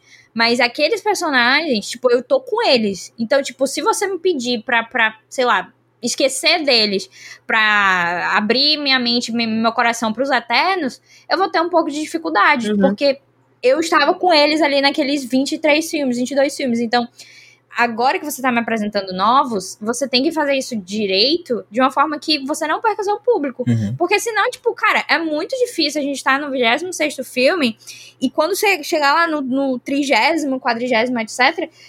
Eu, eu nem consigo, na verdade. Eu, eu posso lá na frente não ser mais uma pessoa que gosta de Marvel. Eu, eu posso ser uma pessoa que simplesmente não. Ah, gente, não. Cansei, mim, né? Vocês chegaram um é. ponto que não dá pra eu continuar. tipo, não consigo ir nesse caminho com você. O que é o problema então... de ler quadrinho dos X-Men, o que é o problema de ler quadrinho dos Vingadores, que em determinado momento fica tão bagunçado que você não. Não sabe mais. Você é. não sabe Aí mais pra onde ir, né? Um tá faltando pra seguir. E vai, é. Tá faltando o Nick Fury aí, pra colar os pedacinhos. Sim, mas deixa eu pegar então a deixa lá do Kingo, porque o Kingo para mim foi meu favorito. Uh, desculpa, Drug, eu amei muito você, tá? Não, não, por favor, não, não fique chateado. Mas é porque o Kingo, eu acho que. Nosso ouvinte. Ele foi. É, o, né, o Drug, nosso ouvinte. Ele foi utilizado é, de uma forma. Assim, ele é a leveza do filme, porque esse filme é muito sério. Ah, é ele é mais sério do que a maioria dos filmes do MCU. Então, o Kingo, ele é leveza, ele não é aquele humor, tipo, forçado. Ele é uma leveza, ele é uma pessoa uhum. leve, ele é uma pessoa, tipo, divertida e, e carismática. Eu acreditei total, assim, não, e, pra mim não achei nada forçado. Então, nada forçado, porque ele é uma pessoa leve, ele é, tipo assim, uma pessoa que quando você tá perto dela, você já fica, tipo, já, já fica se sentindo bem. E só que aí, no final, quando tem aquela grande questão, né, de você ver que o Kingo, ele é uma pessoa que, tipo, sempre chama, chama o, o Icaris, né, de boss, de chefe, chefe e tal. Então, o Icaris, ele. As pessoas meio que esperavam que o Icaris fosse o líder quando a Jaque morreu, porque todo mundo via ele nessa, nessa posição Sim. de líder. Uhum. Então, quando a Jaque deu a liderança pra Cersei, a galera ainda assim olhava pro Icaris pra, pra ser o guia. Então, quando acontece isso, o Kingo, ele meio que pensa, cara eu entendo porque, tipo assim, eu sou uma eterna, é meu dever aqui fazer o que eu fui mandado pra fazer. Mas eu também gosto muito da humanidade e também não posso dizer que a galera tá errada. Só que eu vou lutar contra o Icaris primeiro de tudo. Ele é o mais forte de nós. E ele é o cara que eu segui esse tempo todo. Não vou fazer nada. Que, que, que aconteça o que acontecer, pronto. Não vou fazer nada, vou me embora. Eu achei isso, cara, excelente. Porque, é, tipo, foda. Não existe, geralmente não existe é. isso. Geralmente você tem uma divisão, uma divisão, e é isso. Tipo, por exemplo, o lance da. da Ou no final ele Sprite, voltaria, né? alguma coisa assim. É, ele, ele é, foi então, a terceira não, via, ele, né? ele chegaria pra, tipo. ele, ele chegaria via. pra, tipo, pra, tipo, fazer alguma coisa, ser o Deus Ex Machina, etc. Mas, mas quando, por exemplo, o lance da Sprite lá, dela se apaixonar pelo Icarus, eu achei, nossa, eu não gostei disso. Achei que foi, tipo, um lance que hum, também não precisava, porque eu me senti confortável de ver uma criança que eu sei que é um eterno, mas que é uma criança de 15 anos, gostar do, do de Medo, enfim. Só que aí ela escolhe o lado dele de uma forma muito repentina, eu é. achei. Só que o Kingo é, tipo, faz total sentido. Eu fiquei realmente, cara, eu tô triste porque tu tá indo embora agora do, do filme, basicamente. Mas, pô, show de bola. E, e, a, e eu vi uma entrevista recente que a Chloe Zhao falou justamente dessa cena que ela disse que é algo muito pessoal para ela, porque ela não saberia o que ela faria. Tipo, ela provavelmente só deixaria as coisas acontecerem, porque ela não saberia Tipo, é uma decisão muito grande de você rejeitar o seu propósito, Sim. né? Em prol uhum. de, de, de, um amor, basicamente. É dever ou amor. Então, cara, sério, esse ponto foi, foi excelente para mim. É. Ó, eu é, falando sobre essa coisa de para onde é que esse, para onde é que a Marvel tá indo agora, o que é que ela quer com isso? Eu acho que eu, eu, eu concordo com, com vocês que realmente agora tá tá difícil pra gente visualizar, mas eu acho que eu, eu sou muito. Olha, se tem um, eu, eu tenho fé na Marvel como eu nunca tive com nenhuma religião. não, mas é, mas é sério, eu, eu fico tranquilaço, entendeu? Assim, vai ter coisa que eu vou é, dizer, ah, isso aqui foi meio fraco, isso aqui tem, tem filmes que individualmente da Marvel eu acho fraquíssimo. Sim. Fraquíssimo mesmo, assim, ruim de fraco para ruim, assim. Mas quando eu vejo o todo, eu fico tão feliz. E aí, eu, quando eu olho pra. pra... Minha gente, o, o, o Kevin Feige, ele tá em 2080 é. Não, mas tu sabe já. que eu acho os Ele já sabe todos, já. tipo, socos. É. Mediano. Socos, Nunca, entendeu? É, e são mim, todos ó, socos. Aham. Uhum. Socos. pra mim, a Marvel faz sentido é. sendo o universo, entendeu? É, ela, ela funciona vai, isso. Ela né? vai Os filmes individualmente. Outras. Tanto que a gente não. A gente que simplesmente. Mas, cara, esse é isso maior filme. coloca- Não, calma, esse filme aqui. Tem A gente, É. a gente simplesmente Mas não esse tem a negócio que eu falei do capacidade. fadado, eu acho que vai acontecer eventualmente. Eu não tô dizendo assim, Uhum. ah, é esse, essa quarta fase aí não vai dar certo, não. Não, acho que vai. Mas assim, em algum A momento hora. isso vai ficar demais, entendeu? Uhum. É, eu acho Mas que a a gente, gente não já dá pra ver que, tipo assim, a galera tá tão nesse estilo que o Elvio tá falando, que, ah, não, vai ser de boa, porque lá na frente vai dar certo. Que, tipo, eles podem lançar qualquer merda, que a Uhum. galera vai ficar, não, tudo bem, lá É. na frente. E isso pra mim é uma mentalidade que eu não consigo mais, porque Uhum. eu, eu, tipo, muita gente, quando a gente tava, eu no Rapadura cobrindo as coisas, a galera comentava muito, tipo, não, mas no futuro vai acontecer tal coisa, no futuro vai acontecer. Mas eu quero ver agora também. Uhum. Se você focar mais no futuro do, futuro do que agora, o que é que tem eu aproveitar agora? Eu só vou poder aproveitar quando eu estiver lá no, no 50 filme e eu for ver ah, o, todo o filme da fase. Não é assim. Então, tipo, eu acho que. Mas, Luiz, tu, na, na primeira fase também, assim, não, na, na era, como é que chama? Da Joia do Infinito todinha, né? Toda a saga do infinito. Não teve uns filmes que tu. É, esse aqui tá bom, eu assisti, Não, mas é só um gancho certeza. pro próximo. Sim, mas Mas quando isso acontecia, isso eu dizia, isso gente, esse filme é sempre. ruim. Esse, fi- eu dizia, esse filme é ruim. A Uhum. galera hoje, o- tipo, se ah, sai um filme da Marvel, esse filme não pode ser ruim. É tipo assim, cara, a galera, porque esse filme teve, né, na junção do, do- das notas do Rotten Tomatoes e tal, foi o mais, é, o pior da Marvel em termos de nota dessa, dessa agregação do, do Rotten. E aí a galera ficou, não, não tem como, não tem como, é impossível o filme da Marvel ser ruim. E tipo, Tem, isso pra tem mim é, é algo que eu, eu, eu sei lá, eu não consigo, eu, eu- minha mente fica tipo, gente... O que que vocês estão fazendo? Mas, o que é. que tá Mas aí acontecendo? é- Homem, são os Formiga a fãs. Vespa existe. Vocês estão. Vocês, tipo assim, o que, que vocês estão fazendo? Entendeu? Thor 2 existe. Então, Aham. tipo, eu acho que, que a Marvel ela se estabeleceu de uma forma que é perigoso justamente isso, porque eles são o maior, eles são o maior no, no blockbuster, eles são o maior no gênero de quadrinhos, eles são o maior de. Quando- Então, quando você é o maior, quando não existe competição nenhuma, você chega, você não precisa fazer nada. Porque se você, se você é o maior e ninguém consegue chegar até você, você vai fazer o quê? Nada. Vai ficar lá, continuando o seu caminho, até que eventualmente, se alguém chegar aos seus pés, você vai ter que fazer alguma coisa. Agora imagina, quando que alguém vai chegar aos pés da Marvel? Até alguém chegar aos pés da pra eles decidirem que tem que fazer alguma coisa realmente, né, excelente. Aí eu acho que tá estagnado, eu acho que tá estagnado, sinceramente falando. O, Entendi. o que eu vejo assim. A gente. Tu acha, na verdade, então, criou... que, na- que, que eu- Não, eu tô entendendo, tô processando tudo que ela disse. Eu tô. Mas, Gente, eu não tô com Eu raiva porque o você jeito não que eu tá falo é raiva, assim. eu sei disso. Não, Tá é com só raiva pra sim, garantir pros tá com raiva ouvintes sim, que eu sei. É o jeito que eu É, falo. porque a galera ouve e acha que tu tá indignada, que tu tá. É, mas não é o jeito que eu falo, perdão. O que tu tá achando, na verdade, é que as pessoas estão confiando já demais. Eu- eu- É, De olhos e aí, fechados, né? ah, Hum. ainda tá assim, bom e tal. Uhum. Eu entendo. Mas eu não consigo me sentir assim Uhum. porque meio que eu já me senti assim durante toda a, a, saga do infinito, entendeu? Tipo, Uhum. Eu, o que as pessoas falam, ou deixam de falar, no fim, é burburinho, entendeu? Então, uhum. meio que eu tô só aceitando. Não é, mu- não é muito assim, Ué. Mila. Não é muito assim, não é burburinho. O que elas falam, eu deixo de falar, pra mim não importa. E aí eu Tá pego. bom. É porque a gente tem, tem, acho que costumes diferentes em relação a consum, Não, consumir com certeza, conteúdo, com talvez. É, tem. Então, Até porque talvez por isso que pra mim fica um eu- pouco eu mais- tava dizendo mais fácil. você disso, que tu se importa com a, com a, com a MCU de um jeito que eu que não, não me aflora, É. entendeu? Tipo, E tem até a fala da Aja que é basicamente isso. Tipo, se você ama algo, você Uhum. protege. Então, tipo, pra mim, proteção não é simplesmente Sim. dizer que tudo que a pessoa faz você é bom. quer o melhor, Se você, você quer que o ama algo- se dê o máximo. É, se você. Sempre, eu entendo. Esse aí é o Exato, Ikari, tipo, né? Se você faz alguma coisa errada, tipo, se tu, Mila, faz alguma coisa errada, eu não vou chegar e dizer, não, tá tudo bem, Mila. Eu vou chegar, Mila, você fez algo errado, etc, etc. Então, tipo, é- é- esse, esse, essa relação que existe é, agora de, tipo, a Marvel não pode errar, pra mim é algo muito bizarro. E, tipo, Uhum. eu, eu acho bizarro eu achar isso, porque é como vocês falaram, tipo, a Marvel pra mim, até Ultimato, tipo, Ultimato pra mim é uma perfeição, assim, Ultimato pra mim é uma coisa que, meu Deus do céu, isso é incrível, etc, uhum. etc, porque houve a construção, e enfim, e existem vários filmes que, que na Saga do Infinito, que não, que eu não gosto, tipo, eu lembro que na época de Guerra Civil, eu fiquei, gente, Guerra Civil não é, não é grande coisa, e todo mundo ficava, ah, como assim?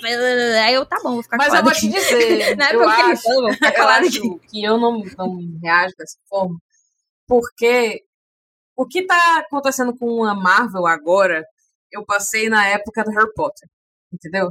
Porque a galera hum. ficava indignada, morrendo no Twitter porque não ganhou o Oscar. Sei lá, alguma coisa assim, que não ia ganhar de maneira nenhuma, entendeu? Então eu era essa fã que dizia, gente, pelo amor de Deus, não é isso que vocês estão falando. E aí, ah, mas é Harry Potter, é perfeito, não sei o que. Não é perfeito, entendeu? Então, sei lá, com X-Men. Então as coisas que que, pelo qual eu era muito passional, é, é, é, surtiu esse efeito em mim, assim, de, do, do, uhum. que a galera ficava tentando. Não tem meio termo, entendeu? Nunca tem meio termo. No Twitter não existe meio termo. Uhum. então, eu acho que eu só fiquei com a casca grossa, no fim das contas. E aí o que elas falam, foda-se. O que eu acho é o seguinte, a Marvel, ela criou algo novo. Na verdade, ela não criou algo novo. Ela simplesmente popularizou e expandiu algo que já existia a níveis que a gente não conhecia até então no cinema. No cinema. A gente é. sempre esperou ver um segundo, terceiro, quarto, quinto, sexto, sétimo, oitavo filme do Harry Potter. A gente sempre esperou ver a, o final de uma trilogia, o segundo filme de uma trilogia, ou coisa do tipo. É, a gente nunca esperou, mas também tinha os filmes do Crepúsculo, enfim. Então, assim, é, o que, que acontece? A gente foi educado a seguir sequências, a acompanhar sequências de filme, mas nunca num parâmetro que a Marvel fez agora. Tanto trazendo a quantidade de filmes que ela fez, quanto também a popularização disso. Entendeu? Ela criou é. um novo parâmetro de cinema que, como a Luísa muito bem falou, dificilmente alguém vai chegar perto de fazer isso pelos próximos uhum. séculos, assim. Sabe? Eu acho realmente, assim, acho que a gente não vai chegar tão cedo numa coisa similar a isso que a Marvel tá fazendo. Isso é um sintoma disso, por exemplo, é a gente estar tá conversando aqui hoje e a gente simplesmente não conseguir falar, falar de Eterno sem falar dele como peça do universo cinematográfico da Marvel. Uhum. A gente não uhum. consegue, não dá, não tem. Fale uma hora sobre Eternos do filme sozinho. Você não vai conseguir. A não ser que você seja um cara cinéfilo que assista somente o filme esse filme aqui e não tenha visto os outros. Assim, aí você consegue. Mas quando você acaba sem querer, e, e é inevitável, falando dele como peça. Algumas pessoas podem olhar para isso como um problema. Outras pessoas podem olhar para isso como algo maravilhoso. Eu tento ver de uma vibe meio científica de olhar e dizer, cara, é só um fenômeno. Uhum. Sabe? E é um fenômeno novo, é um fenômeno que nos impacta, é um fenômeno que cria essas legiões, como a Luísa falou, de gente que acha que tudo é bom, de gente que acha que tudo é ruim, e de gente, que eu acho que é o é talvez seja o caminho do meio, né, que olha para aquilo e diz, beleza, como o filme, da, o filme específico, ele tem problemas, como parte da Marvel, talvez ele seja mais legal. Porque, de fato, a gente tá olhando pra uma moeda de duas faces, entendeu? Isso. Uma coisa que é ele é um filme fechado, porque a gente pode assistir somente esse filme, mas a gente não fez isso. A gente fez, a uhum. gente está há mais de 20 filmes sendo educado, né, a entender o universo da Marvel, e a gente vê esse filme como expansão. Né? Eu acho que uhum. deve ser muito doido. Eu gostaria um dia de conversar com alguém que nunca viu nenhum filme da Marvel e viu o Ultimato.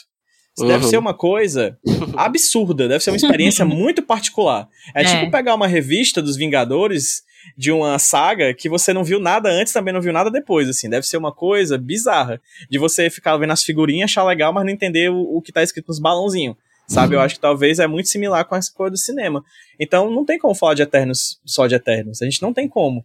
Ah, mas isso é um problema. Aí é problema seu. porque, é, porque é isso, a gente não tem como fugir, cara.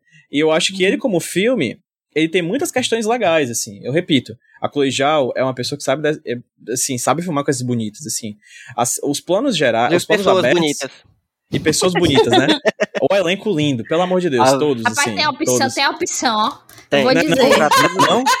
Pense, eu Ali... fiquei doidinha, porque, gente, não, eu, eu vou pra deixar o PJ pra terminar. Não, a gente vai ter, não, a gente vai ter um, um bloco pra, pra eu poder realmente me liberar aqui, não, porque eu tô guardando não, isso Deixa aqui. o PJ fechar É, o que eu tô dizendo, PJ, termine antes de eu voltar, antes de eu entrar nisso, porque precisa acontecer. É porque vai longe, né, vai longe. Hum. Então, assim, é, quando você vê o que foi feito, né, como filme, eu acho ele um filme bastante legal, assim, sabe? Ele tem questões, uhum. tem problemas. E repito, o que é problemático no filme é a Marvel, assim, porque o, o que tem de Zhao é incrível. Os personagens são maravilhosos, todos eles. A relação entre eles é muito legal. Eu gostaria de ver um episódio de uma série com cada um deles, tipo Lost, sabe? Sim. Assim, cada personagem é protagonista de um dos episódios específicos, enquanto eles empurram a átomo pra frente, sabe? Seria algo uhum. que eu adoraria ver. Então, no final das contas, eu acho que é isso, assim a gente está aprendendo a fazer crítica de filme da Marvel porque a Marvel trouxe algo particularmente novo. Não é necessariamente novo, mas uma nova forma de ver algo que já existia antes. A continuidade dos filmes, né? Uhum. E a ideia de universo, né? O universo compartilhado tem desde a universo e os monstros da universo, lá atrás, né? Mas é, do jeito que a Marvel fez, é a forma inovadora. É um investimento é, de tramas plurais sendo feitas em sequência, de que todo ano a gente vai ter um produto novo, né? E pré-pandemia era essa a ideia. Você tinha uhum. um filme, quando o filme saía de cartaz, estreava uma série. Quando a série acabava, tinha outro filme. Quando o filme saía de cartaz, tinha outra série. A gente ia ter 365 dias de Marvel, 366 anos bissexto, né? Essa, era esse o plano antes da, da, da pandemia, né? Uhum. E que espero que em algum momento acabe de engrenando, né? Com, a, com, com nesse pós-pandemia. É, é algo inovador, gente. Quem uhum. fez isso antes? Quem fará isso depois? Eu confesso que eu não consigo ver alternativa uhum. com esse parâmetro, sabe? E, e quando fizer eu... também já não vai ser porque já E não vai ser antes. novo, porque é. já teve antes. Então é por isso que eu sempre boto nessa, nessa ideia, assim, a gente tá aprendendo a fazer crítica da Marvel, sabe?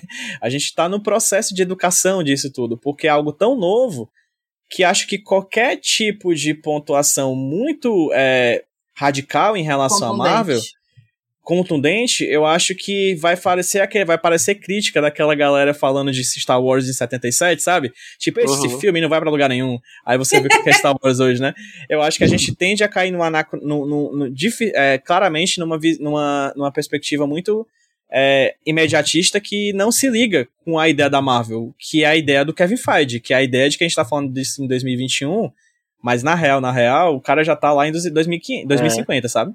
É, só que, por exemplo, é, como você falou, 365 dias de Marvel, se a Marvel for sempre igual, a gente não vai aguentar 365 dias da mesma coisa. Então, o que eu vi com as séries, que eu tô. Que eu comecei, tipo, WandaVision Show. O resto do ano foi eu morrendo de, tipo, gente, pra que eu tenho que assistir isso aqui? Porque eu, isso poderia ser um filme, porque eles não aprenderam ainda a fazer série, etc, etc. E aí, eu acho que, assim, quando você traz a Chloe Zhao, eles, esse, nesse filme, eles realmente mostraram que dá pra ir além. Só que uhum. eles não foram tanto assim. Só que se eles eventualmente chegar num momento que eles consigam ir além, a gente vai aguentar mais Marvel. Se a Marvel pudesse ser diferente, como por exemplo, a, a galera fala muito de Thor Ragnarok e a gente, e até tem na, na, nossa nosso círculo, existe essa piada de Thor Ragnarok ser o pior filme da Marvel, o melhor filme da Marvel, etc. Mas eu acho que com Thor Ragnarok foi uma coisa é, assim, diferente, porque foi um reboot do Thor. E a gente viu pela primeira vez a Marvel se rebootando sem de fato ser um reboot, foi só por causa do estilo. Eles trouxeram o Taika Waititi, eles fizeram uma coisa tão é, diferente estilisticamente falando, né, em termos de tom também até, que, uhum. querendo ou não, o filme ele se sobressai. Se você achar que é o pior filme da Marvel, massa. Se você achar que é o melhor filme da Marvel, massa. Ele se sobressai. Se comparado, por exemplo, ao Thor 1, ao Thor 2, que ninguém precisa nem saber que ele existe, que ninguém precisa nem pensar naquilo mais depois do Thor Ragnarok. E ele ainda é um filme da Marvel. Mas ainda assim, ele, ele é muito, tipo, você, você não consegue tirar a imagem do Taika Waititi aqui. E eu acho que com Eternos você consegue ver a Chloe Zhao também. Mas você consegue ver muito da Marvel ainda. Então eu acho que daqui para frente eu, eu, eu não tô. Eu, eu tenho fé no Kevin Feige. Eu acho que ele, ele é alguém capaz de fazer isso, sim, completamente. De trazer pessoas para levar o universo dele além. Tipo, realmente tentar mudar isso aqui. Porque como eles, como eles são esse, esse, essa entidade que ninguém consegue, né? Chegar perto, ele mesmo tem que se renovar. Então, uhum. nesse sentido, eu Cara, confio, mas essa entidade é, eu... o, é, é, o Kevin Feige ou os Eternos? Eu fiquei confuso. É o Kevin Feige é meu pastor, nada me faltará. É o, é o Arishem, o Kevin Feige é o Arishem lá, Ai, o grandão. Mas, mas, assim, eu sou uma pessoa impaciente, por isso que, tipo assim, a gente só tá, sei lá, no, no segundo ano, 2021, né? Mas, não, no primeiro, primeiro ano, basicamente, de muita coisa da Marvel. E eu só, como eu sou impaciente, eu, eu tô muito assim, eu tô muito, tipo, ah, não, não, não vocês não estão conseguindo, não. Então, vá logo, me, me dê algo que eu não, não vi até agora, algo que eu realmente me apaixonei. Tipo, tipo, WandaVision e Shang-Chi foram as únicas coisas que eu, do ano, que eu gostei de verdade. Então tem muita coisa, tipo, como são episódios, né? Tipo, tem uma temporada de Falcão Solar Invernal, uma temporada de Loki, um- uma tortura chamada What If. Então, como tem essas coisas, se A Fumari. se a cada ano eles me derem, tipo assim, sete coisas ruins e duas coisas boas, vai ser um É. pouco difícil pra mim. É, eu, eu, eu vou falar um negócio. Eu acho que a gente, é, a gente já tem tanta coisa da Marvel, tantos filmes e agora as séries e agora o What If, que já é um, um primeiro passo para sei lá o que, que eles estão planejando, sabe? Que ao mesmo tempo que é legal a gente ver como um todo, porque assim, óbvio que quem curte mesmo vai ver tudo, vai ver tudo, assim. não- às vezes até coisa que a, gente, que a gente acha que não vai ser tão bom, sabe? E aí quando vai ver realmente não é tão bom, mas mesmo assim você tem que ver porque faz parte desse universo, então você uma se, torna, se torna preso, você se torna, sabe, um refém desse negócio. É uma obrigação. Mas ao mesmo tempo eu acho legal porque, é, voltando a falar da coisa dos estilos e dos gêneros que eles brincam muito, é, dos, das personalidades dos personagens, cara, tem pra todo gosto e eles estão mostrando que tem muito mais ainda pra vir pela frente. Eu acho que eles, ao mesmo tempo que eles se repetem em muitas coisas, eu acho que é, esse filme agora, Eternos, ele, pra mim, foi ele mostrando assim, olha, gente, vocês estão pensando que a gente nunca mais vai conseguir fazer nada interessante que É. não seja o que a gente já fez no- na saga do infinito. Eu vou mostrar um negócio aqui pra vocês. Aí, porque pra mim esse é o primeiro filme de- desse próximo passo. Assim. Eu ainda considero Shang-Chi e né, um, um, um intermeio ali, um entremeio. Mas esse pra mim é o primeiro passo porque ele mostra é, conceitos bem avançados e diferentes para o que já tinha sido mostrado pra gente antes. Essa coisa do Eu acho que universo mais essas- falhas, na verdade. Não, mas eu você digo fica, tipo. Tu fala do filosófico ou do lore da coisa? das duas da- coisas, das duas coisas. Do filosófico eu- concordo completamente. Agora, do lore eu acho que só fica mais complicado. Não, mas a tendência é ficar mais complicado. Eu acho que isso aí não tem pra onde fugir, não. Isso aí é o do. Não, mas inclusive, nem, tipo, olhando é, pros é tipo, quadrinhos, já cara, tá fadado mesmo. É muito difícil como. você aceitar que os Eternos nunca fizeram nada, porque eles mostram, eles até Tenochtitlan, que era tipo assim, já era invasão de gente com, com armas, com coisas civilizadas, ou seja, já tava, sei lá, 1700 alguma coisa, 1500 alguma coisa, sei lá quando era. Mas enfim, já tinha passado muito, muito tempo e eles ainda estavam interferindo na humanidade. Então, tipo assim, não, a partir de agora não posso interferir mais. Acontece a, a calamidade completamente do universo e só ali eles têm, não, é realmente agora. Tipo, Eu- ah, já quis faltando sete dias pra acabar o mundo. É, Ah, ninguém agora- nunca fez isso, né? Ninguém nunca aqui deixou o agir. trabalho pro final. Ninguém deixou. É isso aí. Ninguém aqui É. nunca deixou. Mais o lance de, tipo assim, é muito. Você tem que conceder demais. O lance do multiverso vai ser só isso. O lance do multiverso vai ser, gente, não, sempre aí, sempre foi assim. Não, gente, olha só, não, vocês têm que aceitar isso aqui, porque em tal universo acontece tal coisa. Aí eu acho que agora eles estão ficando. Rapaz, você tá pedindo demais de mim, Kevin Feige, me ajude. Não, e o pior é que é, é, o que eu temo, na verdade, é, é- não é nem que eles vão. Porque eu, eu boto realmente fé, de verdade, assim, que eles vão conseguir fazer um negócio amarradinho e tal. Porque, cara, até agora eles me entregaram coisas muito bem amarradinhas. Então, a- existe uma chance, eu sei que existe, mas é tipo aquele negócio. é, é, eu falo, eu dou muito esse exemplo para meus alunos. O exemplo do David Hume que falava assim, o filósofo que dizia, olha, o sol não nasce todo dia? Nasce todo dia. Até hoje nasceu todo dia e se pôs. E o que é que garante que vai nascer amanhã? Aí todo mundo fala, com certeza vai nascer amanhã. Aí eu falo, tem certeza? Sabe? Você tem uma garantia, mas nunca é 100%. É, mas é de tanto se repetir. Então, a gente já teve 20 e poucos filmes, 27, né? Esse é o 26. Não, esse é o 26. 26. A gente já teve 26. E pra mim, por mais que individualmente eu tenha me é, achado, ah, esse aqui foi paia. Por exemplo, Homem-Formiga eu detesto, assim. É, o primeiro. E o segundo eu já gosto mais, incrivelmente. Eu gosto detesto o segundo. Pra mim, se Pois alguém é. me fizer assistir esse Mas, é- filme, mas olha como é engraçado. Por exemplo, é, eu- você- de vocês três aqui, quem acha que.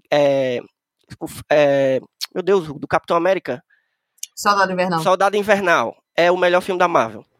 É o eu, eu não acho, eu não acho melhor que o Ultimato, porque pra mim o Ultimato passou, mas É, ele tá pronto. em segundo lugar. É, pronto, ele tá em segundo lugar, é verdade. O Ultimato Pois pra mim é, também mas é é pra vocês verem como, ele- como tem gosto pra todo, pra todo lado, né? O meu preferido é, é- é Guardiões da Galáxia e, tipo, o, o Soldado Invernal tá, tipo, no, no sétimo lugar pra oitavo, assim, na minha Uhum. listinha. Que eu, que eu gosto de fazer. Eu nem Mas, sei. assim, é meu muito de favorito. gosto, sabe? a Mila. Mila, deixa a Mila falar dela também. Aquela, a, Mila, a, a Mila não falou dela, a Mila devia falar. Eu falo, Não, mas falo. eu tava aqui pensando que eu, eu, eu acho que eu nem tenho. Ok, um então deixa pra lá, favorito, assim. continue. Eu acho eu, que já, o- eu já achava que a Mila- O Endgame, eu acho que o Endgame e o, os dois juntos são a parada que, que explodiu minha cabeça.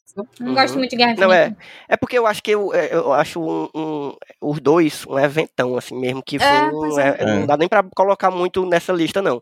Mas assim, tipo, tem filmes que, que são muito diferentes um do outro que às vezes não dá nem pra comparar. Então quando você faz uma quando Então, eu mas mesmo é faço eu uma tô- lista, Mas É é, eu muito tô te pessoal. dizendo, eu. Acho que a gente tem só que aceitar que alguns vão ser bons pra você é e outros isso. É isso. E é isso que eu é isso, e lá também. no final, talvez você goste Você melhor. tá me dizendo pra aceitar? Não vou aceitar, não, vou reclamar. Vou reclamar. E agora, e agora eu queria saber. E eu queria saber se eu posso falar de homem agora, porque eu tô esperando todo dia pra gente falar de falar. homem. E de mulher também, porque, meu Não, Deus. sim, cara, mas não porque eu sou hétero, aí eu tô representando a minha, então, eu eu tô- acho. eu vou Tem certeza? A, tua- minoria, né? A tua Se tem, minoria, uma, é, se tem uma coisa que eu tenho certeza hoje em dia é que eu sou hétero, infelizmente. É. Assim, sinto É, muito, eu mas sinto muito, cara- amiga. É, de fato. Mas olha, eu Meus vou dizer uma coisa. né? Porque então, eu eu, com sentei. certeza, não, eu e Mila aproveitamos muito mais esse filme do que você. Eu sentei. Não, mas assim, eu não tô reclamando, não. Eu sentei do lado do, do JP e do Fabrício do Almanac que diz, né? O, o pobre, coitado. O JP me entende já. Então o JP Me renegou. Ela disse não, sente aí, não, lá Não, é porque ele tava É, sozinho, eu queria ficar do lado dele. bem. Aí, aí, escute, eu, quando, o, assim, eu já sabia que o Richard Madden ia falar com o sotaque escocês dele, porque eu já tinha vi- ouvido no trailer, eu fiquei, caramba, vamos deixar ele ficar com o sotaque escocês dele, foda. Aí, só que aí o Drug falou, né, o Barry King falou, ele é irlandês. Eu não imaginei se ele ia ter o sotaque irlandês ou não, porque ele sempre no filme tá com o sotaque americano dele. Aí quando ele começou a falar no sotaque irlandês, eu tava lá, JP, eu só fiquei tipo, eu fiquei tipo fazendo barulho assim do lado dele. Gente, porque eu sou alucinada em sotaque e, sim- e simplesmente esse homem é, tipo assim, ele encaixa Qual todos deles? os. o, o O. Keoghan, o Drug. Ele encaixa Tá, em todos, assim. é, ele é tipo assim, realmente. um cara que é tipo meio vilão, só que não é. O poder dele é Eu- eu completamente assim, falei, fora da, das linhas de do doido. que é ético. Também É. tem. Ele tem cara de doido, É, exatamente. tem um só, que.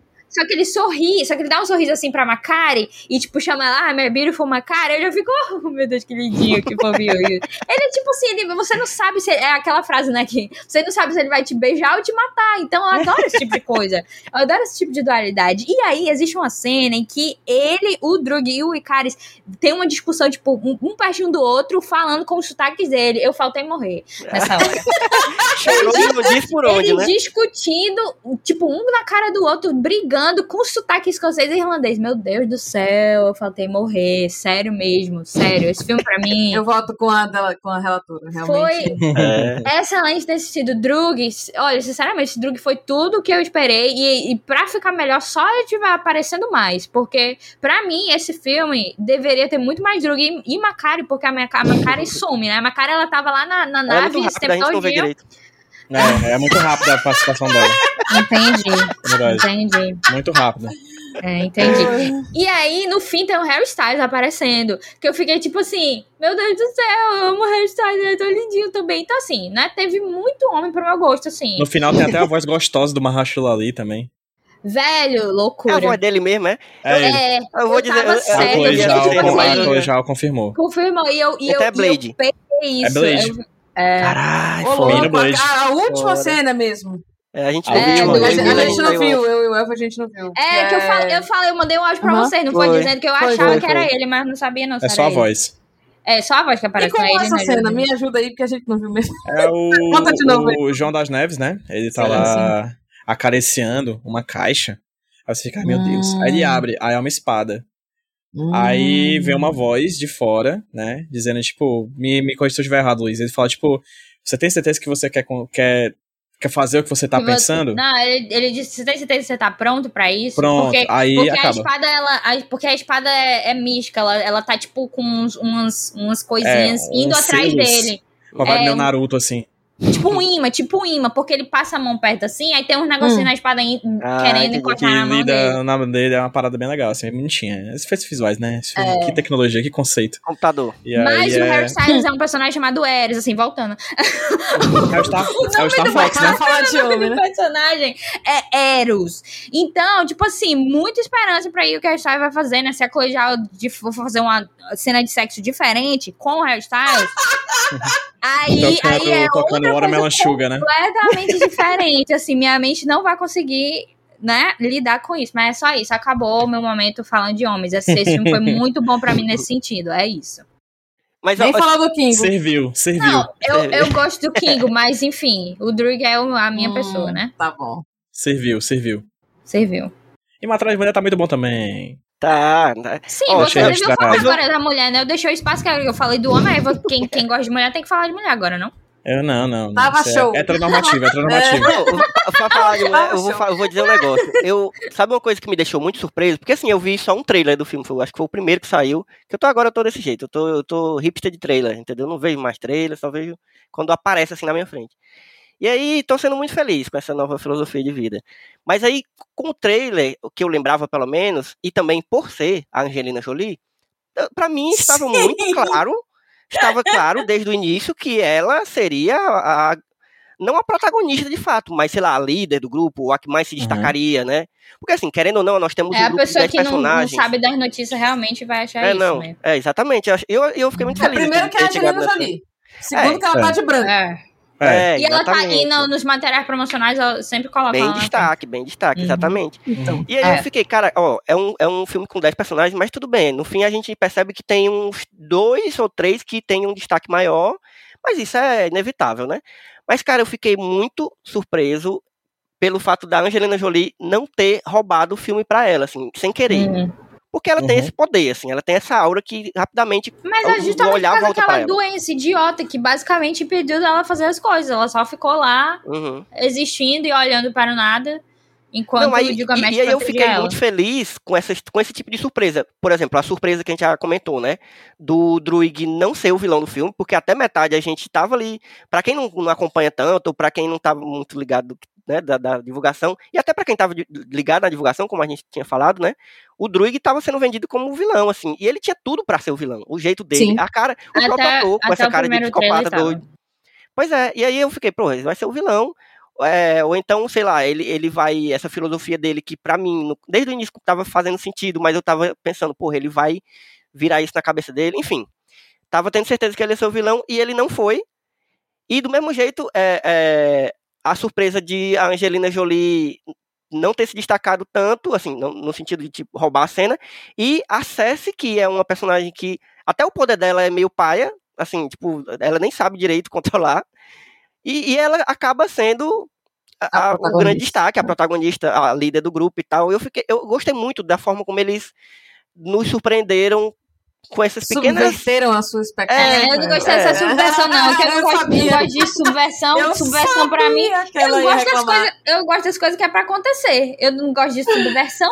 Então, pra Ah. mim, é o seguinte. Não, tipo assim, a Sansa eu sabia que ia ser protagonista porque eu, te- infelizmente, Mas eu tenho não que gostei cobrir as dela. notícias. Inclusive, queria dizer que. Eu gosto, eu gosto da, da atriz, eu gosto da Gemma, Gemma Chan, só que a Cersei, o, o, o foco do filme, foco não, o, o centro do filme é a Cersei e o Icaris. E pra mim eu tava tipo assim, brother, foda-se, não poderia ligar menos pra esses dois, não quero saber, ah, eles estão transando ali, ah, que legal, primeira cena de sexo no seu, ah, que interessante. Não ligo, não gostei da, da- desse, desse romancezinho deles, e, ele, e é o centro do filme. Então, tipo É. assim, é muito difícil quando você não gosta do centro, porque basicamente o filme ser isso. E a, a Ajax, né, a Salma Hayek, eu achei, tipo, eu me surpreendi que ela, que ela morreu, até porque o trailer é bem sneaky com isso, ele consegue É. fazer uma montagem boa com isso. Só que, só que ainda assim, a- ela tem um, um, um um centro também, porque ela lida e tal, então também ela pega bastante. E a própria Sprite também, por causa desse dramazinho dela, pega bastante. Então, esses quatro foi o que eu menos gostei do filme, do, Uhum. dos Eternos. E eles têm muito foco. E aí é foda, porque os Eternos que Pô, eu eu mais gostei são, são. Eu não gostei dela. E eu gostei muito da Heroes. Jaque. Hum. Eu, eu, Mas é eu ver, da é muito, eu acho que é muito distribuído. Eles são muito diferentes entre si, assim, e cada um tem a sua. O seu probleminha, sabe, que precisa Sim. resolver. Obviamente que, realmente, é como o Luiz falou, tem a da Cessi e do Icaris, tem mais destaque e tal, e isso é bem óbvio. Mas eu tenho certeza, assim, eu acho que é uma coisa muito pessoal, né? Assim, eu, é, Mas eu acho que é um pouco evidente, eu acho que é um pouco objetivo, na verdade, que o roteiro do filme ficou meio. Desbalanceado. Não desbalanceado, mas que ele não é a, a, parte que, que se destaca aqui. Eu posso entendeu? trazer, eu posso, posso trazer Shang-Chi aqui, porque, tipo. Shang-Chi pra mim, ele, ele é um filme que ele se. Ele, ele tem 45 minutos perfeitos. E aí ele se desbanda pra uma coisa que é, tipo assim, Marvel, CG, etc. E Uhum. fica bizarro. Mas, Shang-Chi, o centro de Shang-Chi é. É aqueles personagens, é, é a família ali, é a história da família, o Shang-Chi, o pai, etc, a mãe, etc. Uhum. Enfim, a relação entre eles. E são assim, são menos personagens, claro. Tipo, você tem. São cinco pessoas ali, digamos. Só que, cara, o filme te pega instantaneamente com os personagens. Eles, cara, esses personagens são incríveis. E eles vão, eles não vão se separando, eles vão todos indo pro mesmo lugar. Então, eventualmente, todos os personagens estão juntos. Tipo, no meio do filme, todos os personagens estão no mesmo lugar. E eles vão até. Eles vão o resto do filme todinho juntos. Aqui, é tipo assim, ele apresenta os Eternos pra você. E ele dá, um- ele dá, tipo, opções, né? E como a gente já falou aqui, a gente já elogiou bastante a apresentação e os personagens, etc. Só que aí, ele diz assim, ó, esses são os, perso- os personagens. Ah, você gostou mais desse aqui? Uma pena, ele não vai aparecer mais. Ah, você gostou desse aqui? Uma pena, ele não tem destaque mais. Esse E aqui aí vai eles- morrer. é, esse aqui vai morrer. Ele- então ele vai tirando, ele, ele dá pra você, faz você gostar e aí tira de você. Pra mim, o, o que eu senti com o Eternos foi isso. Porque, cara, eu gosto muito desse aqui. Aí do nada, ah, morreu. Gilgamesh morreu. Mas sabe uma coisa que você Morro, gostava chateadíssima. também, Luiz? Você Oi? gostava do. Ca... Sabe uma coisa que você gostava também? Do carinho da segurança estar dentro da barriga de sua mãe, mas você veio pro mundo. a vida é perdas. Essa é a eu, verdade. eu, eu realmente não A entendi o que tu quis dizer. A gente veio no mundo pra perder. Entendeu? Não foi Então, minha assim, escolha, né? Exatamente, olha Eu aí, você sei, eu também não teve escolha. Eles você tá tiraram os personagens de você sem sua escolha. É Entendeu? Game of Thrones tudo de novo. É É, isso. isso, ah, eu posso você vai- reclamar, então, se eu quiser, do jeito que eu tô reclamando da Exatamente, minha vida aqui, que eu infelizmente Exa- vim ao mundo É isso. e agora não tenho mais o que fazer. é um documentário. entendeu? Ah, É então quer dizer que eu tenho Agora, chance de vida achar um druid de verdade, então. Claro que tem, consultar irlandês e tudo. Ele, vai entrar e inclusive, tava na Amazônia, tá? Ou seja, ele tava mais perto de mim. Ele de veio, ele veio pra cá. Não, também não era tanto. Ele tava no Peru, sei lá. Mas, mas enfim, mais perto de mim do que longe, né? Com certeza. Exatamente. Aí, aí, aí. É isso, Não, mas né? assim, então, É, eu acho que o filme ele aí chega novamente naquela crítica dúbia do filme como filme do filme como filme da Marvel, né? Uhum. Que ele tem compromissos a cumprir, ele tem agendas a bater, né? E tem checklists a fazer. E de fato, ele esses checklists podem ser problemáticos assim. Eu realmente também não acho, nem de longe, a dupla Icaris e Cersei é a melhor coisa do a melhor dos personagens. Na verdade, eu achei eles bem sem graça, como vocês falaram. Uhum. Mas não é um incômodo pra mim, porque é, diante dos outros personagens, eles me marcaram bastante, né? Principalmente os meus favoritos. Eu gosto muito do Fastos, né? Ah, adoro. Realmente Uhum. acho um personagem muito legal, muito bem explorado, assim, nas Hum, poucas vezes que ele sim. aparece. Eu gosto pra caramba. Eu acho o Gilgamesh fenomenal, assim, pra mim é o melhor, Hum. inclusive, é o que eu mais Ah, gosto. ele eu é queria ter o bonequinho bom. dele. É, eu gosto da, da Angelina Jolinda, né? É, sempre vou gostar de toda aquela mulher, porque a mulher é bonita demais. Inclusive, assistam 60 segundos, baita filme dela com Nicolas Cage. Então, é, E é mesmo, viu? eu É, ouvi a Angelina é, Jolie, por favor, Angelina Jolie, me esfaqueie, entendeu? Tipo assim, inclusive certos facados fossem dados por ela, enfim. É, então, eu acho, eu acho que o filme ele peca claramente na dosagem dele, porque, como eu falei, tem uma agenda a cumprir. Né, e tem uma, um checklist a fazer. E não me incomoda porque a- às vezes que os personagens aparecem são muito marcantes. Gente, olha o tanto de minutagem que eles dão pra uma dança de Bollywood, entendeu? É Maravilhoso. muito minuto. Acho. É muito minuto. É um pedação do filme, saca? É, inclusive, É um- essa música é massa. Tem, a- tem ela completa na, na trilha. Achou É, demais a música. Mas pronto, É é, um filme muito grande, é um- é uma cena muito grande que em qualquer outro filme, assim, estaria cortada. Ela seria cortada 10 segundos ali, só pela piada. Verdade. Mas não, Uhum. eles dedicam um certo tempo, entende?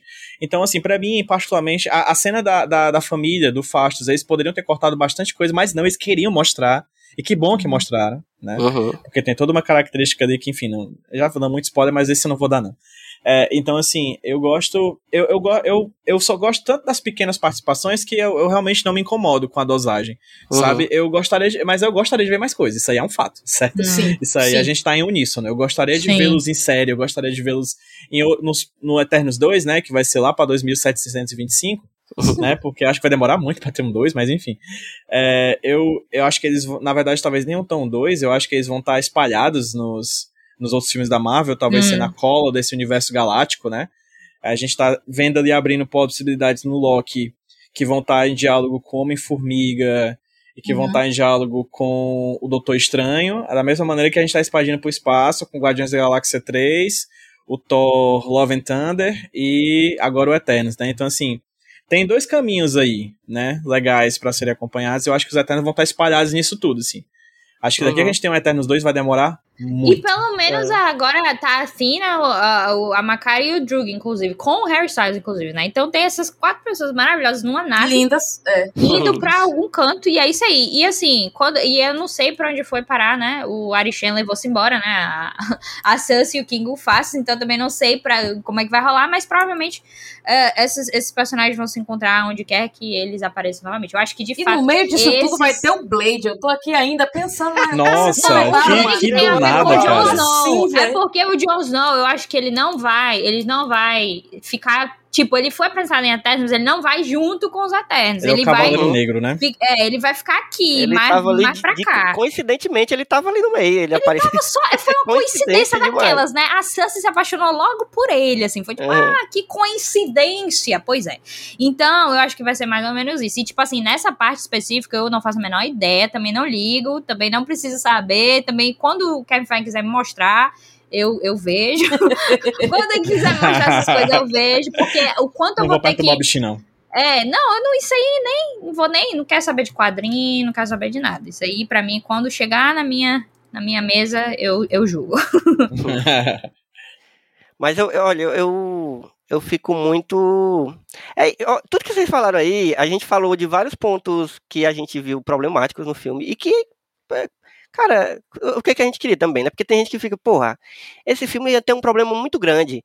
Aí a gente fala de um monte de problema, mas continua achando o filme bom, assim. Ele, ele, é, ele é um filme que, que tem Um filme as amigo. suas questões. É, é aquele filme que tem as suas questões ali, mas, porra, é bom demais. Assim, você sai feliz, assim. eu um tiraria negócio demais, que- eu, eu diria bom. Pelo, menos não é, pelo menos não é um filme Eu- bolsonarista. Mas É é, Caralho. mas eu, eu por exemplo, é, é, é isso que eu te falo. É um negócio que é muito de gosto. Acho que a Marvel já chegou nesse ponto de ter filmes que, que tem gente que vai achar, caraca, que gostoso esse filme, que bom, delícia, amei. Amei, quero ver três mil vezes, sabe, só por ano. E tem gente que vai falar, é, tá bom, já vi, já entendi o que eu preciso de informação pro próximo filme. Sim. sabe? E é, e é tranquilo, porque a Marvel já entendeu que não, não precisa mais ela fazer filmes que, que ela vai agradar to- todo mundo, entendeu? Porque ela sabe que mesmo que se você gosta de acompanhar esse universo, você vai ver esse filme, entendeu? E todos vocês falaram também, e eu, e eu também entro nesse coro. Cara, eu quero mais, eu quero mais desses personagens. Pronto, a Marvel conseguiu o que ela queria.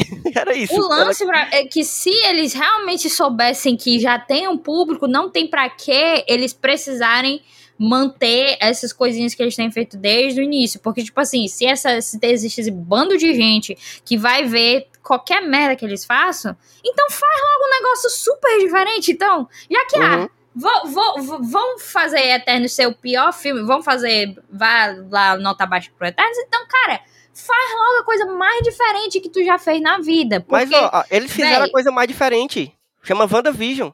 E aí? Hum. Tá ligado? E foi, não, caraca, que negativo. É, inclusive, ótima comparação. Porque Aham. eles trouxeram o WandaVision e fizeram três episódios completamente diferentes. No quarto episódio disseram: Não, gente, a gente tava brincando. É claro que a gente vai super explicar pra vocês o que tava acontecendo. É claro que a gente vai botar lutinha de CG aqui, não se preocupe. Mas foi o grande teste, entendeu? Foi o grande teste Foi- de dizer, foi- olha, foram três mesmo se a gente fizer coisas hora. diferentes, mesmo se a gente fizer coisa bem diferente, eu acho que eles estão aos poucos, entendeu? Porque eles também não são burros. Eles não estão, eles não querem perder a mina de ouro, entendeu?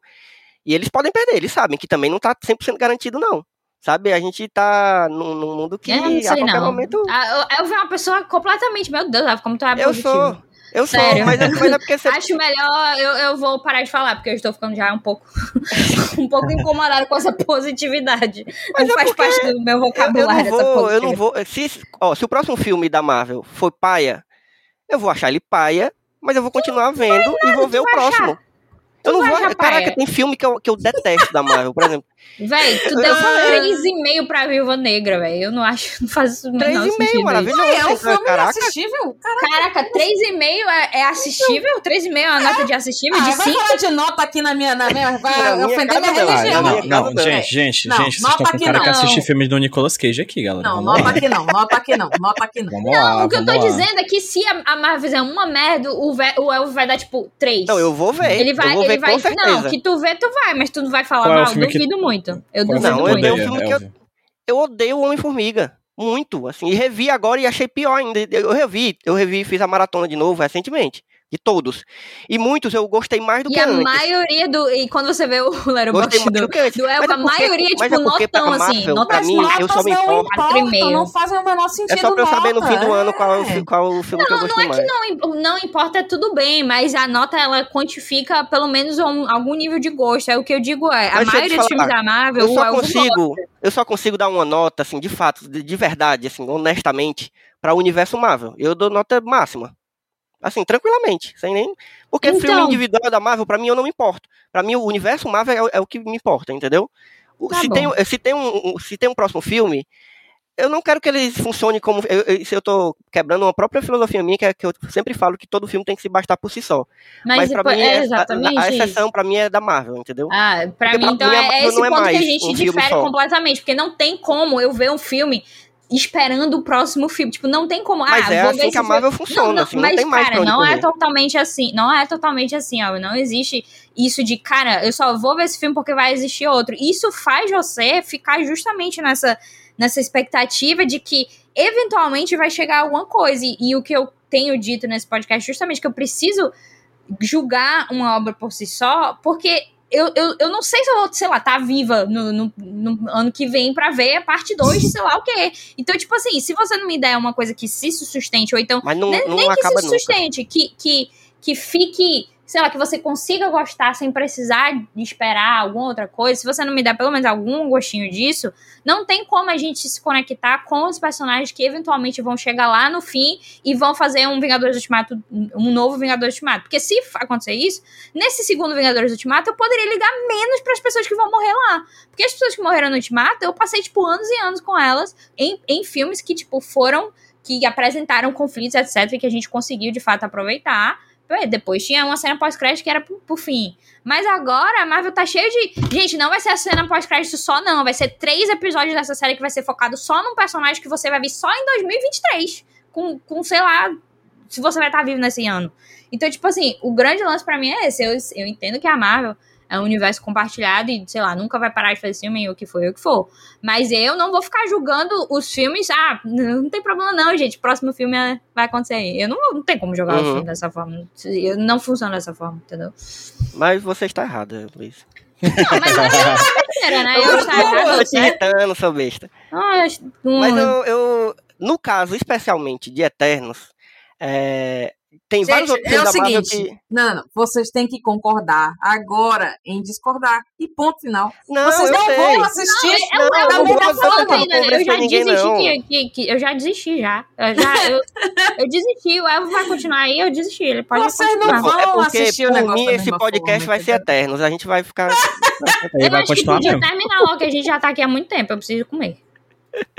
Era pra ter comido antes, viu? Você se alimente direito. Meu Luiz filho, já faz duas horas que eu tô aqui. Tu acha que eu não tô com fome, não? Foi pra missa hoje? Ai, dentro. eu, sou, eu sou o Icaris agora, né? né? Não sei o que lá. Ah, Não, mas ó, é, eu, acho, eu acho que a gente teve um- uma discussão boa, porque realmente mostra o tanto que é, a gente- é, as pessoas estão tendo pensamentos diferentes em relação a Marvel. É, é a prova de que, apesar de existirem muitos fãs que são imbecis, assim, como a gente estava falando, Luiz estava falando, que estão assim, ah meu Deus, tudo que vier, você não pode falar mal de nenhum filme da Marvel, realmente vai ter, mas é porque pra mim também o fã tem que acabar. O fã, no geral, assim, de qualquer coisa. Nas vezes que eu tentei discutir sobre isso, vocês foram tipo, ah, gente, mas existem pessoas assim, é a vida. E, tipo, tudo que eu tava querendo falar é que esse filme tá trazendo é, discussões muito boas que todo mundo tá ignorando, porque tá todo mundo fazendo dessa mesma forma. Ah, gente, mas é assim mesmo. Ignora a opinião das pessoas. Então, tipo, a discussão sobre Eternos A, a, a galera É não tá eterna. querendo que exista uma discussão sobre Eterno. Tipo, ah, esse filme é muito ruim. Não, não vamos ouvir, não. Ah, esse filme é muito bom. Não, não vamos ouvir, não. É Tá, triste. tipo, todo porque- mundo meio assim, que sendo que a melhor coisa é justamente discutir sobre é, o filme. Exatamente. É. Não, e, o, e o filme traz várias. Porque a gente tá falando bastante da, da, da- dele dentro do universo Marvel, mas, por exemplo, se a gente for pegar ele individualmente, ele é, é possível também fazer isso. E aí, até na parte de, do que vai além do filme, que é, por exemplo, uma coisa que eu acho que a gente pode pegar e finalizar o podcast com essa discussão, que é o que ele trouxe de novo de representatividade dentro desse universo tão popular, que é uma das coisas mais rentosas hoje da cultura pop. E o que que isso foi, assim, obviamente, eu não acho que foi uma, uma revolução. Esse filme não foi uma revolução. Ele teve várias coisas que foi a primeira vez que aconteceu no universo da Marvel, mas eu acho que ainda tá pouco, assim, a gente tem que ficar cobrando que tenha sempre mais, sempre mais, sempre mais. Mas eu queria saber de vocês o que, que vocês acharam desse- da forma como foi colocado. é, ter, tipo, um personagem gay. Uhum. principalmente o fácil, mas também a forma. São 10 personagens e que todos eles têm etnias diferentes, sabe? Sim. De- e aí já vai, já quebra um paradigma que sempre deuses, é uma coisa que até o Wilson Júnior que me, que me deu esse toque, assim, que eu não tinha me ligado. Sempre deuses na cultura pop, sei lá, desde sempre, são sempre a mesma coisa. São, são homens brancos, barbados, um negócio assim, não só no cristianismo, mas assim, todas as representações que você vê O que a é Chloe sempre Zhao muito fala igual. sobre isso é que, na verdade, a Chloe Zhao e o Nate Moore, que é um dos produtores, ele, que é inclusive o produtor de Pantera Negra também, eles disseram que quando eles estavam escolhendo em relação aos Eternos, os Eternos eles foram feitos para se representar a humanidade, para fazer parte da humanidade. Então, Uhum. os Eternos tinham que ser obrigatoriamente é, é, representação de todos os. de, tipo, cross-section, né? da- De toda a humanidade, que eles tinham que pegar, entre aspas, amostras de diferentes regiões, porque eles seriam colocados na humanidade e teriam que se misturar, né? Justamente agir como humanos e agir como humanos. Então, quando eles estavam pensando em relação a isso, ao elenco e tal, e aos personagens em si, foi nesse sentido que eles, que eles pensaram. Até, a até mudando, né? a- O, o Age aqui no- nos quadrinhos é, é um homem que se tornou a Uhum. Salma Hayek, etc. Então eles fizeram adaptações dessa forma. E, tipo, eu achei bem, cara, bem natural, porque, tipo, a do jeito que a gente é apresentado no filme, é justamente isso. Tipo, ah, eles são como se fossem humanos. E eu nem vejo muito eles como deuses, porque, justamente na discussão do filme, são os celestiais que são Uhum. essas figuras, né? Que é pra ser, tipo, do deus e eles são os Eles seriam servos tipo lá. uns arcanjos, um negócio assim, né? É, eles seriam pra mais. mais. Exato, eles seriam mais nesse sentido, né? Que estão fazendo o trabalho do Deus maior ali. Então, como existe muita vulnerabilidade por parte por parte dos Eternos em si, eu vejo eles como humanos e eu acho que foi feito de forma realmente muito Uhum. muito natural, assim. E tu, Mila, o que, que tu acha? Como é que tu, que que tu- tem alguma opinião sobre isso? Eu tava aqui concatenando. que assim, a, a, a coisa da- do núcleo familiar do Fastos, óbvio que eu fiquei feliz, Uhum. embora eu tivesse recebido um spoiler. Obrigado, Twitter. Mas, enfim. Eu fiquei feliz quando, quando eu vi, mas. Como é que eu vou dizer? Eu não. Eu não senti que foi. Natural? Não, não natural, mas. Mais ou menos isso. Eu não senti que foi tão legal quanto poderia ser. Eu não sei qual é a orientação Parece que eles estavam do- cumprindo uma agenda, né? É, parecia que era tipo assim, pronto, olha, teve isso aqui, tá feliz? Entendeu? Uhum. Tipo assim, achei ótimo que tenha criança, entendeu? O PJ tava até dizendo que não ia dar, fazer esse spoiler, mas o meu filho aqui já, já foi. É, que tem o filho, né? O, o Mike, Mike? Acho que é Mike. O nome do menino, Jack, sei lá, enfim. O, Hum. nome, o filho do, do Fastos lá. Gostei Fastos que. Fastinho. João, João Fausto Júnior. Faustinho. E achei muito bom que, que, ele, que eles interagem, que ele realmente é mais do, que uma cena, que ele tá lá no final e tem toda aquela, aquela sequência na, na casa dele, né? E que tem a cena do beijo, enfim. Gosto que existe. Gosto que tá ali e que vai ter que ser levado adiante porque o Fastos ainda né, tá vivo, etc. Então, Uhum. tudo que eu gostei do, do, do filme, eu gosto mais do que ele ainda tá me prometendo. Não o universo em si, mas esse filme. Que ele pode virar de franquia, digamos assim. Entendeu? Hum. Uhum. Então, essa primeira cena eu gostei que existiu, mas ela em si, ela não, não sei, não me passou muita. muita verdade, sabe? Tipo. Eu não sei, não, não me desceu legal, bicho. Eu não sei te, te dizer agora assim. Eu fiquei, ah, legal. Mas sei lá, entendeu? É porque é mais do que eles já fizeram, mas ainda assim não é grande coisa. É Uhum. tipo. É menos do que já poderiam ter feito, né? É. Uhum. Assim, não, não, e não é porque o cara não é, não é homossexual. Não- Eu esqueci o nome do ator, vocês sabem. Mas enfim, não é. Ryan Tyre. Pois é, eu nem sei, eu nem sei se ele é homossexual. Não sei, entendeu? Porque a gente tem aí Modern Family, do- 11 temporadas e o, o, o Mitchell. Mitchell não, o Cameron, ele o é, Cameron, hétero. é. Uhum. E. Enfim, pra mim isso não é um problema. Pra mim, pra muitas pessoas, isso pode ser um problema. E, ok, façam suas críticas. Mas não me desceu tão bem, assim. Sei lá. Vamos ver o que, que vai ser feito a partir, a partir daqui. Entendeu? Porque, É. beleza, vocês fizeram isso aqui agora. Vamos lá, né? Tem muito chão aí pela frente. Não, não descobriram a sexualidade agora, entendeu? Vamos, vamos lá. Agora me dá um ator, um herói não binário aí, pronto. Sabe? Uhum. Tipo, tem muita coisa aí pra, pra cavocar ainda, pra realmente provar o que, o, o que eles estão querendo se, se vender, entendeu? Ah, olha só a diversidade, olha só como a gente, entendeu? Então, tá.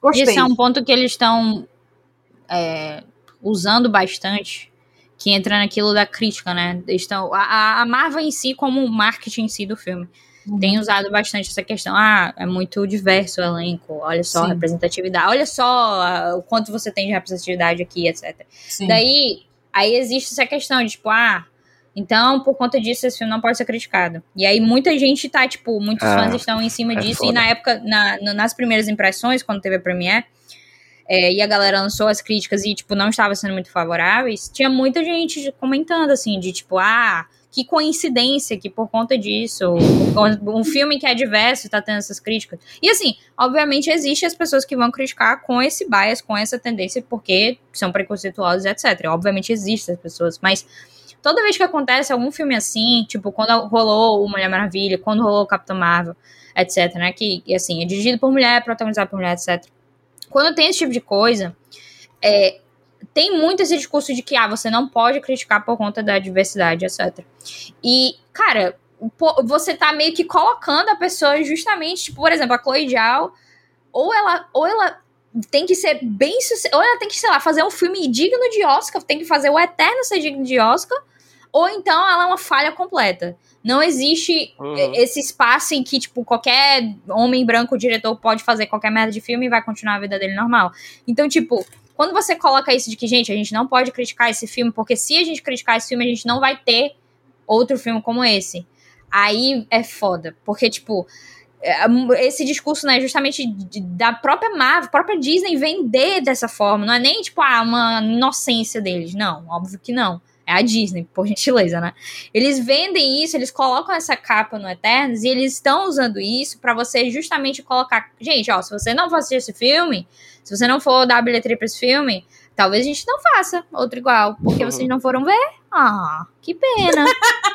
Entendeu? Então eles estão usando isso de, de, de, de commodity mesmo, tipo, pra fazer. É, pra, tá pra capitalizando mesmo. isso. É. É, completamente. Existe essa existe existe a pureza da coisa, como por exemplo a Chloe Zhao fazendo isso, você entende, etc, etc. Uhum, Mas existe também a parte, né, corporativa, que é a Disney em si, que a gente sabe como a Disney claro. funciona nesse sentido. Então, eu, eu, eu vejo como uma vitória, porque ah, né, a gente tá caminhando a passos, nossa, pequeníssimos, assim, muito Uhum. devagar. Então, é uma vitória nesse sentido. Mas não é, tipo, não é nenhuma coisa, meu Deus do céu, Sim, aplausos. Aplausos pra Marvel, pra Disney Uhum. agora, porque depois disso mudou minha vida. Não, não é nada disso. Então, é, é- é, tipo um passinho pra que É, talvez Esse no futuro aplauso que eu dei foi lá atrás com o Pantera Negra, porque ali Uhum. eu vi. Uhum. Que demorou 10 anos pra ser feito, né? Hum, É. E o Capitão Marvel que demorou 11, né? Ambos filmes que ganharam mais de um bilhão, só pra constar, né? hum. Então, é, só- minha opinião é que o filme é, é bem- é, tem um elenco bastante diverso, e é bastante bonito isso. Mas, como já foi dito aqui, a Marvel demorou muito pra isso e tá fazendo agora porque dá dinheiro. Em resumo, é isso, né? Uhum. É. né, é, o capital se apropria das pautas sociais pra poder ganhar mais dinheiro, né? Não é à toa que tem blusa do, sei lá, feminist na rena e a torta à direita, né? Ou então você pode ir qualquer C&A dessa, você vai ocasionalmente encontrar do lado da blusa do Mickey uma blusa do Che Guevara. Então, é, é isso, é do capital. O capital Uhum. apropria e, e- e torna tudo raso, porque rasas, coisas rasas vendem mais facilmente. Dito Uhum. isso, eu acho legal, acho bonito. Como eu falei, ela demorou muito para fazer isso. Pantera Negra demorou muito tempo. Capitã Marvel demorou muito tempo. E ela faz isso realmente pra. Né, nem pra. Acho que também para vender, óbvio, isso é claro, mas porque sabe que se não fizer, não vende, porque a gente simplesmente não tá mais no mundo de 10, 20, 30 anos atrás. Né? Sim. É, Uhum. E isso é uma tendência, creio eu, de obras que atravessam o tempo. Por exemplo, Superman nasce em 38, já tem aí seus mais de, de, de 80 anos, e o Superman mudou muito no decorrer do tempo, inclusive em pautas sociais, porque é isso, é um produto da sua época e ele é um produto que atravessa a época. A Turma da Mônica não é a Sim. mesma quando foi criada, a, o Homem-Aranha não é o mesmo quando foi criado. Os personagens, quando eles ficam velhos, né, querendo ou não, eles vão dialogando com seus tempos porque ele precisa se renovar para vender, no final das Uhum. contas. É, há uma demanda por uma novidade. E a Marvel tá fazendo isso. Você pega o, de- a- o Homem de Ferro da- da- de 2008, tem toda uma questão que hoje em dia, se você olhar com os olhos de hoje, você vai achar problemática em questão com a depicção do que é o terrorismo, ou coisa do gênero, de quem Sim. é o terrorista, qual a cara do terrorista, né? É, o problema é que a Marvel demora muito pra fazer isso, né? Pra fazer um filme do Pantera Negra, ela já teve vários sucessos de atores brancos, de heróis brancos, né? Uhum. é, pra ter um Pantera Negra depois de quanto tempo, pra ter vários personagens homens pra depois ter uma Capitã Marvel, né? Que é, Sim. sem dúvida alguma, a personagem, uma das personagens mais poderosas do universo hoje em dia.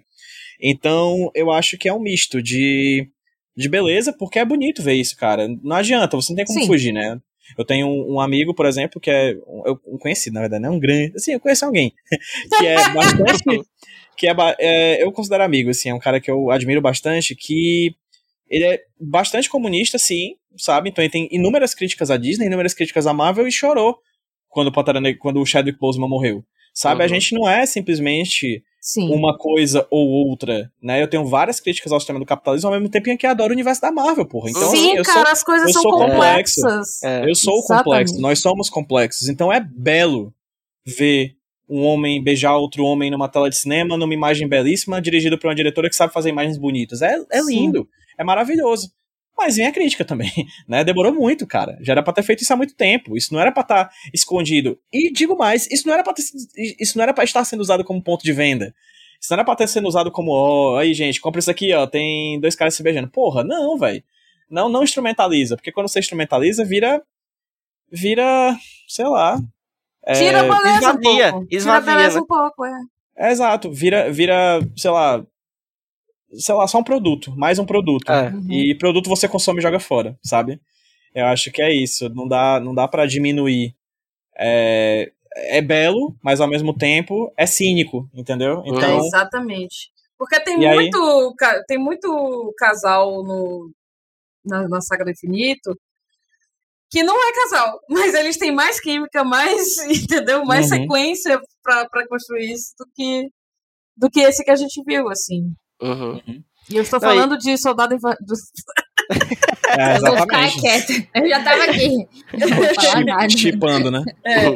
Não, e, e só pra fechando o, o ciclo com o que a Luiz falou lá no começo sobre a galera que não tá aceitando as críticas, na verdade, a verdade é, é que essa galera nem leu a crítica. Então essa galera tá indo contra o que eles mesmos estão querendo, porque eles estão esvaziando o debate. Quando eles falam que uma crítica eh, não foi boa sobre o filme, porque eles leram só, sei lá, as três primeiras linhas, Ah, leu ou, foi nada. sei lá, um tweet, leu um tweet, e aí falou, ah, a galera tá homo- é homofóbica porque falam mal do filme, porque é um filme lindo, que tem, que tem um beijo gay. Sendo Cara, que a galera não tinha visto na Isso esvazia o debate que você tá- deveria estar, sei lá, militando, Eu- lutando eu- por, por aquilo, É. sei lá. Deixa eu fazer um apelo pra todas as pessoas que estão ouvindo a gente. Gente, pelo amor de Deus, saiam, saiam da superfície, sabe? É, tipo, é isso. cansativo é, as pessoas ficarem só nessa superfície boba, sabe?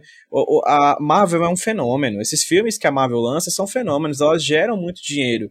Essas coisas fazem sucesso. É interessante olhar para elas e perguntar por que que fazem sucesso. isso. Sabe? Irem um po- deem dois passos à frente. Não fiquem só ali na é ótimo ou é péssimo. Porra, Sim. fala que é ótimo, fala que é péssimo e percebe que tem outras coisas para além do ótimo e péssimo. Nenhum filme se encerra simplesmente no ótimo ou péssimo. Nenhum filme se encerra numa nota. Né? Você pode dar a nota baixa para um filme e ainda assim achar um filme interessante porque trazem outras questões, né? Porra. A gente tá falando de cinema no final das contas, né? A Não. Marvel não é, não é pop, é pipoca, mas não deixa de ser cinema, né? Uhum. E- E, e não precisa além defender disso. a Disney. Tipo assim, não É, precisa porra. defender a Marvel. Cara, Caralho. é absurdo. Se tu Assim. quer defender, tipo, a diversidade, quer defender a Chloe Zhao, sei lá. Véi, então vai assistir a porra do filme dela, então. Na próxima vez que ela lançar um filme indie, vai lá fazer a propaganda do filme dela. Porque se você tá defendendo a Disney em si, você não precisa fazer isso, cara. Ela fez um Eles não- frila. Eles não precisam. Eles não precisam da sua É, defesa. Vocês ficam é. se matando nas redes sociais por causa de uma empresa. É a coisa mais idiota do mundo, sério mesmo. Exatamente, exatamente. Eu achei perfeito. Acho que pra gente pode. Acho bonito a gente encerrar nesse momento e pro nosso momento, o que é que tem a ver? Então já vou pedindo pra Mila Fox dizer Ai, o não que lembrava é nem disso. o que é que tem a ver. que Ele pra me quem não chamou sabe, o achando momento. que eu não sabe, que eu não tenho nenhum, mas eu tenho Não, eu tô confiante, eu tenho fé em você. Ah, em tá você e no Kevin Feige são duas coisas que eu tenho fé. Tá Na certo. Mila, na Mila eu Fale aí, confio acima do Kevin Feige. Diga aí, Mila. Quem é Kevin Feige, gente? Pois eu vou te dizer que não tinha outro filme que eu não me lembrasse, senão A Árvore da Vida. Olha! Porra, faz sentido. Porra, Foda. mas eu lembrei demais, bicho. Eu falei, cara, Foi, foi momento- grande influência pra, pra ela. Não, Faz- sem faz dúvida, sentido. Sem dúvida Uhum. nenhuma, assim. É. Eu- e o que eu vou repetir é Filme a longo, coisa... chato, né? Igual mesmo. Eu nem assisti, já deve, já, já acabou. Eu vi a Árvore da Vida, eu ia dizer isso Não, gente. Tu nunca viu a Árvore da Vida? Não, não. Eu assisti. Eu assisti uma sessão que tinha cinco pessoas. E Deus três delas saíram no meio do filme, que é ali quando tá mais ou menos três horas, sabe, de filme? Eu só vi o trailer do da Nossa, da é chato E pra o trailer me lembra... filme de melhor PowerPoint esse- adaptado. Esse, o que é que tem a ver, realmente atingiu um de nível diferenciado. Mas o Eu vou- o feeling é o mesmo. Então, tá, tá. Hum. Eu, eu comprei. Ah, eu tenho o meu. Diga lá, Luísa. Diga lá. Eita, mas é repetido, né? Porque eu acho que eu já falei desse aqui. Não tem problema, não. É, eu já falei do American Animals aqui, então. Não, Provavelmente falei. American filme é bom pra Animals. caralho. American Animals. É os Não, caras sim. que roubam é, pinturas, é? Vi Esse, ainda esse, esse caralho. filme é muito bom. E tem o, tem o Barry Ke- Keoghan, ele é o protagonista, e tem o Evan Peters também, que é outro homem que eu gosto, né?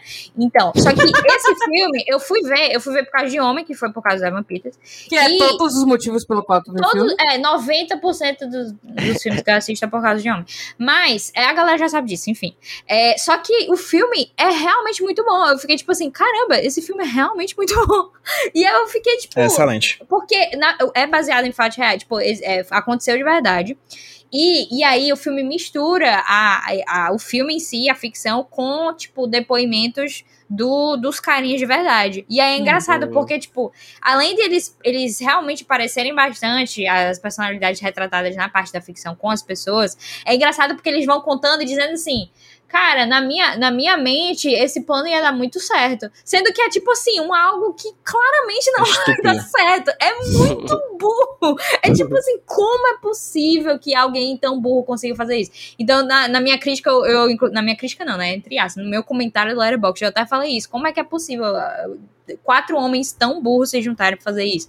É muito divertido. É muito divertido esse filme e é muito bem feito. Eu, eu realmente recomendo. Olha o tanto de Boa. gente que votou no nosso presidente, gente, só pra constar. É. Crítica social foda. E tu, PJ, já tem um aí na cabeça? Tem que ser alguma coisa a ver com filme, é isso? Desculpa, eu Não, é o que é que tem a ver. O que é que É, tem tem a que ver? ser É alguma qualquer coisa que coisa lembrou- que você pensou ou lembrou. lembrou. Beleza. É, Brian, pronto, pronto. Brian Thierry Henry, o Fastos, assistam Atlanta, tá bem pra caralho, série boa pra Porra. Bom demais. Série zona top. Ele faz o Paperboy. Cara, ele tá muito bem. e Ele tem tá um- muito diferente no filme, né? Só É, lembrando. e Ele é tem- muito e bom, um- esse cara. Esse cara, ele tá aparecendo É. mais agora, eu tô feliz, porque ele é bom demais. Exatamente. Assistam também é, Trent Busan, Ataque Zumbi. Aí É. sim, aí, Aí se você tá com saudade do Gilgamesh, tu achou que o do Gilgamesh foi embora Gilgamesh. muito, muito cedo, assiste lá, o filme é show. Assiste é lá, é bom, bom pra é caralho. bom, bom pra caralho. É bom, pronto, aí, dois filmes aí pra vocês verem aí. Show. Eu, eu ainda tô coisa muito boa. chateada que o Gamesh morre, gente. Sério, não, não, não superei, É. não superei. É. Mas é baseado em quadrinho, pode ser que ele nem tenha morrido. Não, Então, esse povo vai tudo de voltar, porque eles são robôs, na verdade, né? É só botar a mesma cara. Tô feliz, obrigada. Agora melhorou o filme. Vou, vou até aumentar a nota no meu Letterboxd. Eu não tinha pensado nisso, agora eu tô até Olha, outro nem entra no Letterboxd. É verdade, desisti. caraca. Tóxico. E o meu o que, que tem a ver, minha gente? Sem, sem mentira. É, é bem óbvio, na verdade, mas eu lembrei, de verdade, quando eu tava vendo, quando começou a falar. Quando começou aquela narração lá explicando como é que foi a criação do universo e como é que funcionava os beginning. celestiais, não sei o quê. Eu lembrei de Silmarillion, do primeiro Opa. capítulo do Silmarillion, que é o que fala da criação do mundo. Tem um nome esquisito, cara. Qual é o nome do, do primeiro capítulo? Peraí que eu tô pegando o Coloca a livro fala. É um nome muito esquisito. Eu tô pegando o Flanders livro, literalmente. É o Ainulindale. Não sei como é que se fala essa merda. Mas é muito. É uma coisa que eu, eu já. Eu não reli, nunca reli o Silmarillion, mas esse capítulo eu já li umas três vezes. Porque, ele é, é muito primeiro. bonito. é, eu sempre Porque é o primeiro separar que ali já, né? Porque desistiu das outras vezes. Lindo. Ah, aí fecha, sentido. vai embora. É, Lindo. Não lindo, preciso de vamos Nossa, mais é assim o tempo todo, já foi. Eu entendi, entendi. Tchau. Meu Deus. Mas é isso, foi isso, meu que tem a ver. Pois, gente, vamos ficando por aqui. Muito obrigado. Eu vou pedir pra vocês deixarem as redes sociais de vocês e o, o que, que vocês andam produzindo aí. Onde é que a gente encontra tu, Luiz? Fala aí. Arroba LouiseMTM, Twitter e no Instagram. Eu basicamente só entro no Twitter, então se você tem Twitter, me siga lá. Instagram também, porque eu sou bonita, então veja lá minha cara. É isso. Mila Fox. As minhas redes sociais são arroba milafox, com um Y e dois L's, tá? Em todas elas, exceto na Twitch, onde é twitch.tv barra mila, underline fox. E aí eu tô online no, no, ao vivo na Twitch toda sexta e todo sábado. Sexta-feira a gente joga, geralmente, Fall Guys, e sábado eu vou assistir coisas com a comunidade, com o chat. Chega lá, vamos conversar. Mila, que é, que é parente, né, próxima do, do rapaz Star que apareceu na, da- no final da cena Exatamente, pós-crédito, Star é. Fox. Exatamente. Assim como também a irmã dela, Marcela Marvel, tem também uma familiaridade aí com o pessoal da Marvel. Exatamente. O nome da, Cami... nome da Mila é Mila Styles. Gente, mas esse, esse menino, o, o, o Harry Styles aí? Ah. ele não é igualzinho o, o- o- aquele menino bem maguinho que fez o Gambito Não, da mas Rainha? não tem nada Caraca, a é, ver. Mila. É igual, Para de caralho, ele é falar muito isso pras pessoas. Ele, não, você mas eu sei o que, eu sei o Ele que é é, eu sei o que é da cara, eu sei qual é a parte da cara que tu acha que é. Eu entendo a parte da cara que tu acha Eu que acho é os dois parecido. iguaizinhos. Mas é porque- desligada. Não, não, é porque a desligada, a, é a boquinha, coisa. a boquinha assim, não, é porque tem uma parte da boquinha assim, com o nariz aqui, que faz sentido. Só que o Harry Styles é muito lindo, então assim, É, fica uma, uma disparidade um Pois é. pouquinho. os dois o têm cara não de é tão- doente. É isso. Não, têm eu uma carinha de preciso olhar doente. não, o eu nunca- tem cara de eu doente, não. Doende, doende. Ah, tá, achei que era doente. Não, o Harry Styles tem Ah, cara eu de doente, confe- eu não. tava concordando O antes. Andy não é a outra Não. personagem? Não. Doende é O- outro personagem. O né? outro, o bichinho realmente precisa de um pouco mais de cuscuz, o outro. Mas o Styles tá bem. Tá bem. PJ, diga aí onde é que a gente encontra aí o que é que tu anda fazendo pela internet. Menina é coisa, viu? Vamos lá. No Twitter, quem quiser me seguir pessoalmente, é arroba PedroPJBrandão. Mas, né? Seguir na Pessoalmente, rua, exatamente. assim. Te É, na exatamente. rua. O, o. Quem quiser me seguir pessoalmente, pro- eu pego você esse olha pro ônibus, eu espelho. ando nessa rua. É, exatamente. Você olha pro espelho e fala arroba PedroPJBrandão, arroba Pedro Brandão, Ai, e eu apareço. É, e aí, mas quiser seguir meus projetos, né? Vamos lá. Arroba HQ Sem Roteiro, meu podcast de quadrinhos, né? Sobre quadrinhos. Arroba podcast Nicolas, meu podcast sobre filmes do Nicolas Cage. Tem o arroba sobre Fotopod, sobre Fotopod, que é sobre fotografia. O podcast chama sobre fotografia. E por último, mas não mais importante, o meu filho caçula, o arroba UsurpaCast, que é o podcast em que eu, a Luísa Lima e o Gabriel Pinheiro falamos sobre A Usurpadora. Esse que provavelmente é o melhor produto audiovisual já produzido na América Latina. Perfeito, perfeito. Rapaz, o homem trabalha, hein? É. Não, esse é- homem. Nossa. É, querer ganhar dinheiro, gente. Querer trabalhar não. Por que, tu, por que tu acha que o nome dele é PJ? Exatamente. Exatamente. E meu É povo, vocês me encontram. meu Deus. Pessoa jurídica, Luiz. Eu me Ah, jovem, não, é, eu realmente não entendi isso, aí, não. Jovem não entende de empreendedorismo. É. Ei, gente, janela sonora, tá? Dia Olha 12. aí. Pois não é, você que não não. falou do seu Sexta-feira. podcast. eu Não, só- é porque, enfim. Mas. Ah, Esse podcast sai que dia? Esse aqui. Esse aqui sai terça-feira no dia Ah, pois na- A 9. 9. Pois na sexta-feira, dia 12, vai sair o Sonora de Eternos, não, de Shang-Chi. E é isso aí. Porque, Vai ter de porque- Eternos. Não, não vai ter de Eterno, vai ter só de Shang-Chi, porque, eh, enfim, eu amei Shang-Chi, como o podcast que você vai ouvir vai mostrar que eu estou alucinada por Shang-Chi. Isso foi gravado assim, tipo, na semana que eu assisti, que É, faz muito faz um tempo. tempo. Mas, mas a afeição permanece. E outra coisa, a gente tá devendo o podcast de Shang-Chi, eu tô planejando quando entrar na Disney aí a gente rever, e- porque a gente não conseguiu gravar depois de ver no cinema. Enfim, Eu quero rever porque, nossa, tava horrível a minha. é, eu também. O filme é bem bom. Vai ter, vai ter, vai ter. Você não vai ficar sem só mais um plano de sequência de, de Shang-Chi, não. Vai ter. Mas pra me encontrar, meu povo, na rede- nas redes sociais, você vai em arroba Elvio Franklin. Mas, mais importante do que isso, você vai procurar o arroba SitesMook, que é o, os arrobas, os, as redes sociais do Só Mais Uma Coisa, que é o site onde esse podcast, entre outros podcasts como o Janela Sonora da Luíse, é, e mais um monte de podcasts sobre vários assuntos estão ancorados. Então você fica de olho que está saindo além dos podcasts, resenhas, listas, é, várias coisas. Fica de olho que está sempre saindo uma coisa aí. Só mais uma coisa, né? É só mais uma coisa, é por exatamente. Então é isso, gente. Um cheiro. Foi bom demais conversar com vocês. Obrigado. Tchau. Nesse finzinho de domingo aqui. Um cheiro até a próxima sessão. Falou. Cheiro Bye.